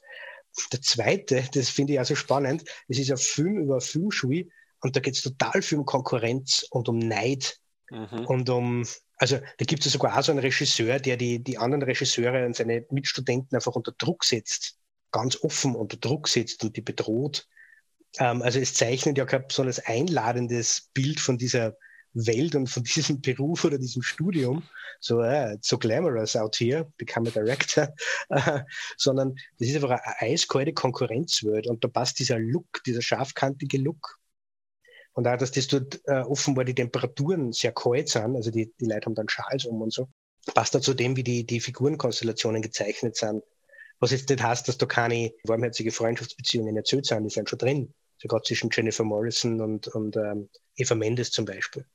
Aber ähm, trotzdem ist mir das aufgefallen, dass dieser sehr konkurrenzaggressive Beziehungsgeflecht ist eigentlich. Mhm. Sehr viel Misstrauen. Die erzählen sich gegenseitig nicht, an was gerade arbeiten, damit die die Ideen nicht klauen und lauter solche Sachen. Mhm. Das stimmt, was ich auch ganz interessant fand von dieser Figurenkonstellation her, weil es ja so ein bisschen mit dem spielt, wie ja jeder Slasher, der sozusagen die Identität seiner Figur, also seiner Killerfigur verbirgt so ein bisschen immer mit der Möglichkeit spielt, das könnte ja jeder sein. Ne? Also du sollst ja immer miträtseln, wer der Mensch hinter der Maske ist. Und natürlich ist das bei Urban Legends 2 dann auch irgendwie sehr, ähm, sehr trefflich gemacht, eben, weil es da wirklich die Spannungen zwischen den Figuren halt dann ähm, schon recht greifbar sind, so dass es dann auch plausibel wäre, sozusagen, ähm, aber dann keiner so sehr hervorsticht, letzten Endes, wie es dann in anderen äh, vergleichbaren Geschichten vielleicht der ja. Fall sein könnte. Aber ja, es ist, es ist ein spannender Ort. Ähm, wir reden ja öfter mal, wenn wir diese Horrorfilme anschauen, dann auch immer über diese Orte, die sie schaffen. Ne? Zuletzt ja bei mhm. Ghost Ship und äh, 13 Ghosts. Mhm. Und so. Und ich, ich finde das immer sehr spannend, wenn das so spezifische Orte sind und auch wie die dann eben mit diesen Figuren und mit diesen Geschichten auch zusammenhängen und die unterstützen und so. Also ja, der zweite verliert so ein bisschen das, das wie du dann sagst, das mit dem Wald, der dann da ist und alles, das ist so ein bisschen, das ist dann zu viel letzten Endes, mhm. was alles dem Ort umgehängt wird, was nicht noch alles da sein soll. Aber er, er schafft es gerade so, dass er so ein eigener äh, Raum ist, in dem sich Sachen abspielen, dass er sich auch im Kopf äh, dann letzten Endes einbrennt und so viele Unterräume ja letzten Endes bietet. Ne? Das, das Filmset mhm. mit der Geisterbahn und das Filmset mit dem mhm. Friedhof und demgegenüber dann die Büros, die du siehst, die mit diesem ganz cleanen, großen Glaslook sind. Und natürlich der Turm, auf dem John Ottman bestanden hat, mhm. der ja dann, glaube ich, auch wieder zusammenpasst mit diesem Hitchcockian Thriller, den er im Interview ja erwähnt hat, dass er eigentlich machen wollte. Ne? Ja, zu dem College-Setting vielleicht noch was anderes. Oder ich, ich finde, wenn man über, über Urban Legends und Kino redet, sollte man zumindest einen Film mal erwähnen, und zwar Candyman. Ähm, Wobei, den heben wir uns auch auf, weil Candyman gibt es ja mehr als einen Film. Und Candyman gibt da sehr viel her, aber mhm. ähm, auch Candyman von 1992 äh, spielt im universitären Umfeld. Und man hat sogar ähm, in, in Candyman eine Szene ganz am Anfang, wo in einer Vorlesung Urban Legends diskutiert und erzählt werden. Das ist das, was in, in unserem äh, Urban Legend im ersten Jahr auftaucht. Jetzt sind wir in der Fortsetzung wieder an einem, auf einer Universität und diese, diese, diese Gegenüberstellung von Oh, und Candyman hat auch einen sehr modernen, sehr modernen Universitätsbau übrigens. Mhm.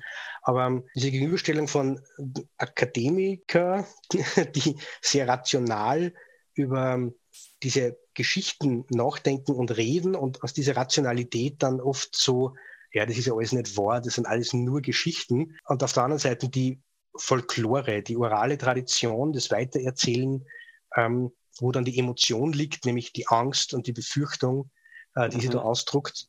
Und dass da quasi diese, äh, der Elfenbeinturm, der da sagt, das sind doch alles nur Geschichten, bringt in unsere beiden Urban Legends und auch bei Candyman überhaupt nichts. Äh, mhm. die Legenden bringen die um. Da hilft es nichts, dass du weißt, dass es nicht echt ist, weil ähm, sozusagen, wenn du nicht an die Legenden glaubst, holt dich der Tod sozusagen. Ähm, aber das finde ich spannend, dass in, in mehreren Urban Legend Geschichten äh, immer die, diese zwei Seiten gegenübergestellt werden, Akademiker und Folklore. Das ist vielleicht so ein bisschen, wenn man sozusagen das zu einem weiteren, äh, weiteren Blick analysieren mag oder das so ein bisschen symbolisch lesen mag, hat das ja ein bisschen was damit zu tun, wie Horror in, in, in, unserer heutigen Zeit oder in unserer heutigen Gesellschaft ja irgendwie funktioniert und auch gerade solche urbanen Legenden und haben wir vorher schon gesagt, auch Horrorgeschichten sind dann letzten Endes so wie neue urbane Legenden, die weitererzählt werden, dass wir ja schon irgendwie in einer sehr rationalen Welt äh, leben, ähm, eine sehr technologisierte Welt und eine Welt, in der wir ja jetzt, sage ich mal, ein gewisses, einen gewissen Grad an Aufgeklärtheit haben, auch wenn der, mancher Blick in die Kommentarsektionen von manchen Seiten einen vom Gegenteil überzeugen mag, aber äh, man hat schon das Gefühl, ne, man ist ja aufgeklärt. Wir erzählen uns keine Geschichten mehr über die Götter und Halbgötter und sowas, die ähm, diese und jene Abenteuer erleben oder so. Und wie du sagst, der Horror ist etwas, was irgendwie auf, auf, auf der Gefühlsebene funktioniert, mit, mit Ängsten und Unsicherheiten spielt und so. Und vielleicht ist dann dieser Gegensatz, dieses Analytische und dieses Emotionale, was, was quasi das College und die Folklore dann da zusammenbringt. Das ist dann so ein bisschen das, wie diese Geschichten funktionieren. Sie werden zwar einerseits an unsere Wirklichkeit gebunden, indem du sagst, ja, das ist genau da passiert, ja, das ist in deinem Nachbarort passiert, das ist im Ebersberger Forst passiert oder ähm, irgendwie so. Mhm. Das hat mir ein Freund erzählt und so. Das sind alles sehr, sehr greifbare Geschichten. Und sie werden auch versucht, an so greifbaren Sachen fest, dass, dass man sie festmacht an solchen äh, ähm, Elementen. Und gleichzeitig eben funktionieren sie auf einer ganz anderen Ebene, ähm, eben mhm. weil sie eigentlich keinen Sinn machen und eben weil sie ja eigentlich, ähm, weil sie auch nicht stimmen, natürlich, ne? weil es ja eigentlich eine, eine Fantasie letzten Endes ist. Und sie erwischt dich aber dann äh, auf, auf einer ganz anderen Ebene. Sie erwischt dich da, wo eben nicht die, das aufgeklärte Gehirn sozusagen arbeitet, mhm. ne, sondern wo es dich irgendwie schaudert, weil du dir vorstellst, was ist da, wenn du irgendwie nachts allein durch den Wald gehst und hast Angst vor der Dunkelheit und es knackt und es ist neblig und ich weiß nicht was. Und dann hast du diese und jene Bilder in deinem Kopf. Ja, genau. Es ist das, was, was wir am Anfang zitiert haben von Brunwand, oder? Wenn dir, wenn dir so eine Legende ähm, eine Warnung, eine Erklärung und eine Rationalisierung liefert, ist das Bedürfnis nach der Wahrheit weg. Mhm. brauchst du nicht mehr. Das, die drei Sachen reichen. Und ich frage mich, ob zum Beispiel jetzt gerade in unserer Covid-Impfstoff Diskussion, ob nicht da genau diese Dinge passieren, wo, wo man Mythen übers Impfen erzählt, die aber auf Ängste zurückzuführen sind, aber auch auf Unwissenheit. Da geht es um was, was wir alle nicht wirklich verstehen können, weil wir das alle nicht studiert haben. Mhm. Und dann gibt es aber die Akademiker, die das von oben aber uns erklären. Und das kracht dann eben mit, mit dem Gefühl dieser Sorge und Angst zusammen, was tue ich da in meinen Körper ein zum Beispiel. Also, mhm. und dann entstehen auch so Mythen und Legenden übers Impfen und der Freund von mir hat den Impfstoff gekriegt und dem ist dann aber so und so gegangen oder der Nachbar von der, vom Onkel von mhm. meiner Freundin hat so und so. Also ich glaube, dass das, das passiert gerade auch auf, auf gewisse Art und Weise. Und da wieder, es, äh, wenn du eine Geschichte hörst, die dir eine Warnung, eine Erklärung und eine Rationalisierung übers Impfen liefert, ist egal, ob der Impfstoff wirkt oder nicht wirkt, mhm. sondern du brauchst nur die drei und dann hast du eine Entscheidung getroffen. Für das eine oder für das andere. Deswegen kommst du mit den Fakten ja dann äh, auch nicht mit, ja. also äh, beziehungsweise nicht dagegen an. Äh, dann können noch so viele Artikel sozusagen erscheinen, wo Wissenschaftler dir dann äh, Prozentzahlen vorrechnen und was weiß ich, was ja äh, natürlich auch sinnvoll ist, äh, das zu machen. Ähm, aber deswegen dockt das dann nicht an, weil die Ängste halt eigentlich woanders liegen. Ne? Und ja, ich habe auch diese Brücke so ein bisschen gesehen und ich glaube auch, mhm. Brunwand, meine ich, äh, erwähnt das auch im Buch, dass er sagt, in der heutigen technologisierten Welt, die, die, sehr viel von Medien geprägt ist, möchte man ja meinen, dass sich Legenden nicht mehr so weiter erzählen, weil ja sozusagen die Fakten so schnell abrufbar mhm. sind. Ähm, und das Buch ist ja noch in einer Zeit entstanden, wo noch nicht so sehr das Internet äh, unsere Informationsgewinnung äh, geprägt hat. Ne? Und du siehst jetzt gerade an der Zeit vom Internet ja, dass es ähm, sogar das beschleunigt letzten Endes, ne? dass diese Erzählung, ich kenne da jemanden und ich habe von jemandem gehört, dem ist das und das passiert, dass die ja sogar noch viel schneller und, und effektiver sozusagen weitergegeben werden können, ne? weil ähm, gerade in dieser Debatte, über die wir da jetzt reden, ja dann immer wieder sich auf irgendwas berufen wird, was man wo gehört hat, mhm. aus einer vermeintlich verlässlichen Quelle, ne, die ja auch nie irgendjemand nachcheckt. Also genauso wie ich ja nie hingegangen bin und dann geschaut habe, welche Zeitung hat denn über den Mord im Ebersberger Forst berichtet. Ähm, genauso mhm. wenig gucken sich dann Leute tatsächlich ja an, was ist denn diese Statistik, die besagt, ähm, dass das und das passieren kann, ne, wenn du dich impfen lässt oder wenn du äh, diese und jene Verhaltensweisen nicht an den Tag legst. Es wird halt darauf gebaut, ja, das hat dir jemand gesagt, der irgendwie vertrauenswürdig ist. Und der hat gesagt, das steht irgendwo. Genau. Und auf einmal ist was, was unerklärlich ist. Runewand redet ja nur von Supernatural, dass, dass diese Legenden mhm. für übersinnliches äh, Erklärung liefern. Aber ich würde ich es ja anders formulieren. Ich würde sagen, einfach für unerklärliche Dinge liefern es dann auf einmal Erklärungen. Genau. Und dann mhm. passt schon. Du hast alternative Fakten und die Wahrheit spielt keine Rolle mehr. Ja, bevor wir uns da jetzt ganz in das Thema ähm, verrennen, äh, bleiben wir noch ganz kurz beim Film Urban Legends. Wir haben noch eine nette Story von John Ottman über die Post-Production vom Film. Ähm, wir haben ja vorher gesagt, er ist bekannt als Cutter und als Komponist. Er hat natürlich selber auch ja bei äh, Urban Legends dann nicht nur Regie geführt, sondern den Film auch geschnitten und die Musik komponiert. Ähm, das ist eine mhm. sehr interessante Arbeitszusammenführung, sagen wir so. Mhm. Genau, da hat er im Interview auch erzählt, wie denn das dazu gekommen ist, dass er den Film auch selber geschnitten hat. There was no one available really uh, to, to, to work on the film and post, and everyone was busy on other projects, and this was a lower budget movie, so there wasn't a lot of it. Uh, um, attraction to do a little low, low, low budget horror film for you know established um, editors. Um, so I hired a guy um, who had done a couple of films for um, um, oh, some actor's son or something, but um, can't remember now what the actor's name was. But he I, he came on and um, uh, and so because you have to have someone cutting while you're shooting, you know. And so I remember because you're you're always very um, insecure as a director, even though you have a good handle on it and you're confident in what you're doing, you're there's always an insecurity. And I remember it was this simple walk and talk scene, um, the one where Ava wanted more coverage. And um, and I, the editor sent his cut, you know, um, to to Toronto because he's in he was in LA. He sent it. He sent the cut, and I and it was like just a walk and talk scene was incomprehensible uh, editorially. And and I was like, how's this possible? And then he would tell me it just the scene just doesn't cut together. It just doesn't cut together. And so I'm thinking in my head, how's this possible? It's like I, am an editor. It's like I, I, I, just standard coverage. It's like how it, it's impossible that this can go together. And so I would so I would say for the latter half of the movie, I was so alarmed while I was cutting the film, while I was shooting the film, because um, I was either I was freaked out that either I had no idea what I was doing and thought I did, or this guy had no idea what he was doing.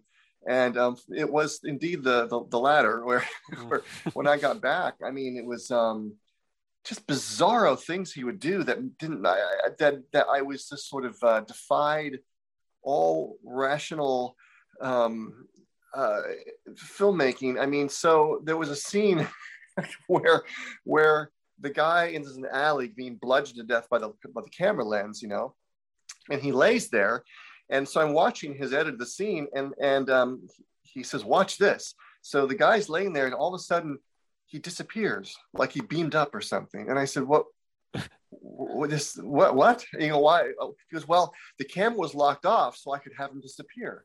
I said, yeah, it's not, it's not, a supernatural movie. It's like he's dead. It's like, what, what are you doing? You know? And so I was like, holy shit, I'm, I'm so fucked right now. Um, so, but sometimes, you know, uh, fate deals you a, a, a good hand where, um, and he was a really nice guy, but uh, he came to me one day kind of forlorn and he said, you know, John, I, I, I feel terrible, but I have to go because I got a huge job opportunity to be vice president of Avid. And I said, oh, oh, that's so terrible. oh, this is awful, but uh, bye. You know, so um, so then I went in and had to recut, you know, um, a lot of the stuff he'd done, and um, uh, yeah, so that's uh, so then I ended up. I didn't really. I mean, you know, I'm a control freak. Of course, I would have gone in and um, and recut sequences or been over his shoulder, but I never. I never thought maybe I was deluding myself that I would actually be cutting the whole film. Um, because as you know, you're, you're, so overwhelmed with all the other responsibilities uh, as a director. But I was used to that doing so many things for Brian Singer. There wasn't anything I wasn't involved in in those, in those movies, so I was used to multitasking.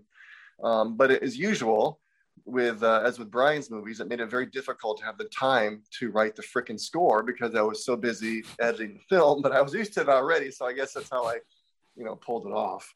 Um, but uh, yeah, so that was a uh, trying moments, you know. Ja, mit dieser netten Geschichte ähm, darüber, wie das so laufen kann beim Film und wenn man Film über Film macht, ähm, können wir unsere Betrachtungen zu den urbanen Legenden fürs erste Mal beenden. Wir haben ja schon gesagt, es gibt auch einen dritten Film, der dann tatsächlich einen ganz anderen Ansatz nimmt. Der ist dann eine übernatürliche Geschichte, der dann mit dieser Bloody Mary-Geschichte ein bisschen mhm. arbeitet mhm. und aber dann auch wirklich was ganz anderes erzählt, von Mary Lambert inszeniert. Schauen wir mal, was wir damit machen. Mhm. Wir werden äh, uns auch in Zukunft trotzdem noch äh, ein bisschen mit dem Themenkreis aufhalten. Äh, wir haben ja. ja. einerseits schon angekündigt, ähm, dass wir mit Jamie Blanks nochmal ähm, mhm. etwas anderes machen werden. Und wir haben ja auch erwähnt, es gibt eine, äh, sogar die klassische Urban Legend Geschichte, genau. die dem Buch ja auch den Titel gegeben hat, die nicht in Urban Legend vorkommt und auch nicht in Urban Legends. Mhm. Und da haben wir was anderes, was wir uns angucken werden. Genau. Ähm, bis es soweit ist, äh, wir freuen uns äh, auf nette Geschichten aus dem Ebersberger Forst, falls jemand mal durchgefahren ist. Ich habe eine Geschichte über den Ebersberger Forst, aber die verzögere ich auch anders mal. Na, perfekt. Ich möchte noch, äh, bevor wir uns jetzt verabschieden, darauf hinweisen, ich war zu Gast, ich habe es vorher schon erwähnt, bei Flip the Truck, mit dem Wolfgang über Dune unterhalten. Das war ein sehr interessantes Gespräch und äh, sehr informativ. Ich schicke es gleich vorweg. Wir haben Mut zur Lücke bewiesen. Wir äh, ich glaube, wir sind knapp unter zwei Stunden gelandet dann mit unserem Talk und äh, man kann in zwei Stunden nicht äh, alles über Dune besprechen, aber wir spannen einen weiten Bogen über den Roman und Chodorowskis äh, Dune und David Lynch's Dune und dann halt ausführlich über den neuen von den Villeneuve. Genau. Und dann, ja, an der Stelle danke für die Einladung an Flip the Truck. Ja, ein schönes Gespräch. Es ist kürzer als der Villeneuve Dune äh, geworden insgesamt. Das stimmt. Mhm. Ähm, mhm. Und trotzdem vollgepackt. Mhm. Vielleicht sogar vollgepackter als der Villeneuve Dune. Ähm, aber zur weiteren Analyse dieser Thesen empfehle ich äh, exakt diese Flip the Truck Folge. Ja, gut, dann. Dann verabschieden wir uns bis zur nächsten Folge, Christoph. Vielen Dank für das sehr interessante Gespräch. Ja, vielen Dank für das sehr interessante Gespräch. Ciao. Tschüss.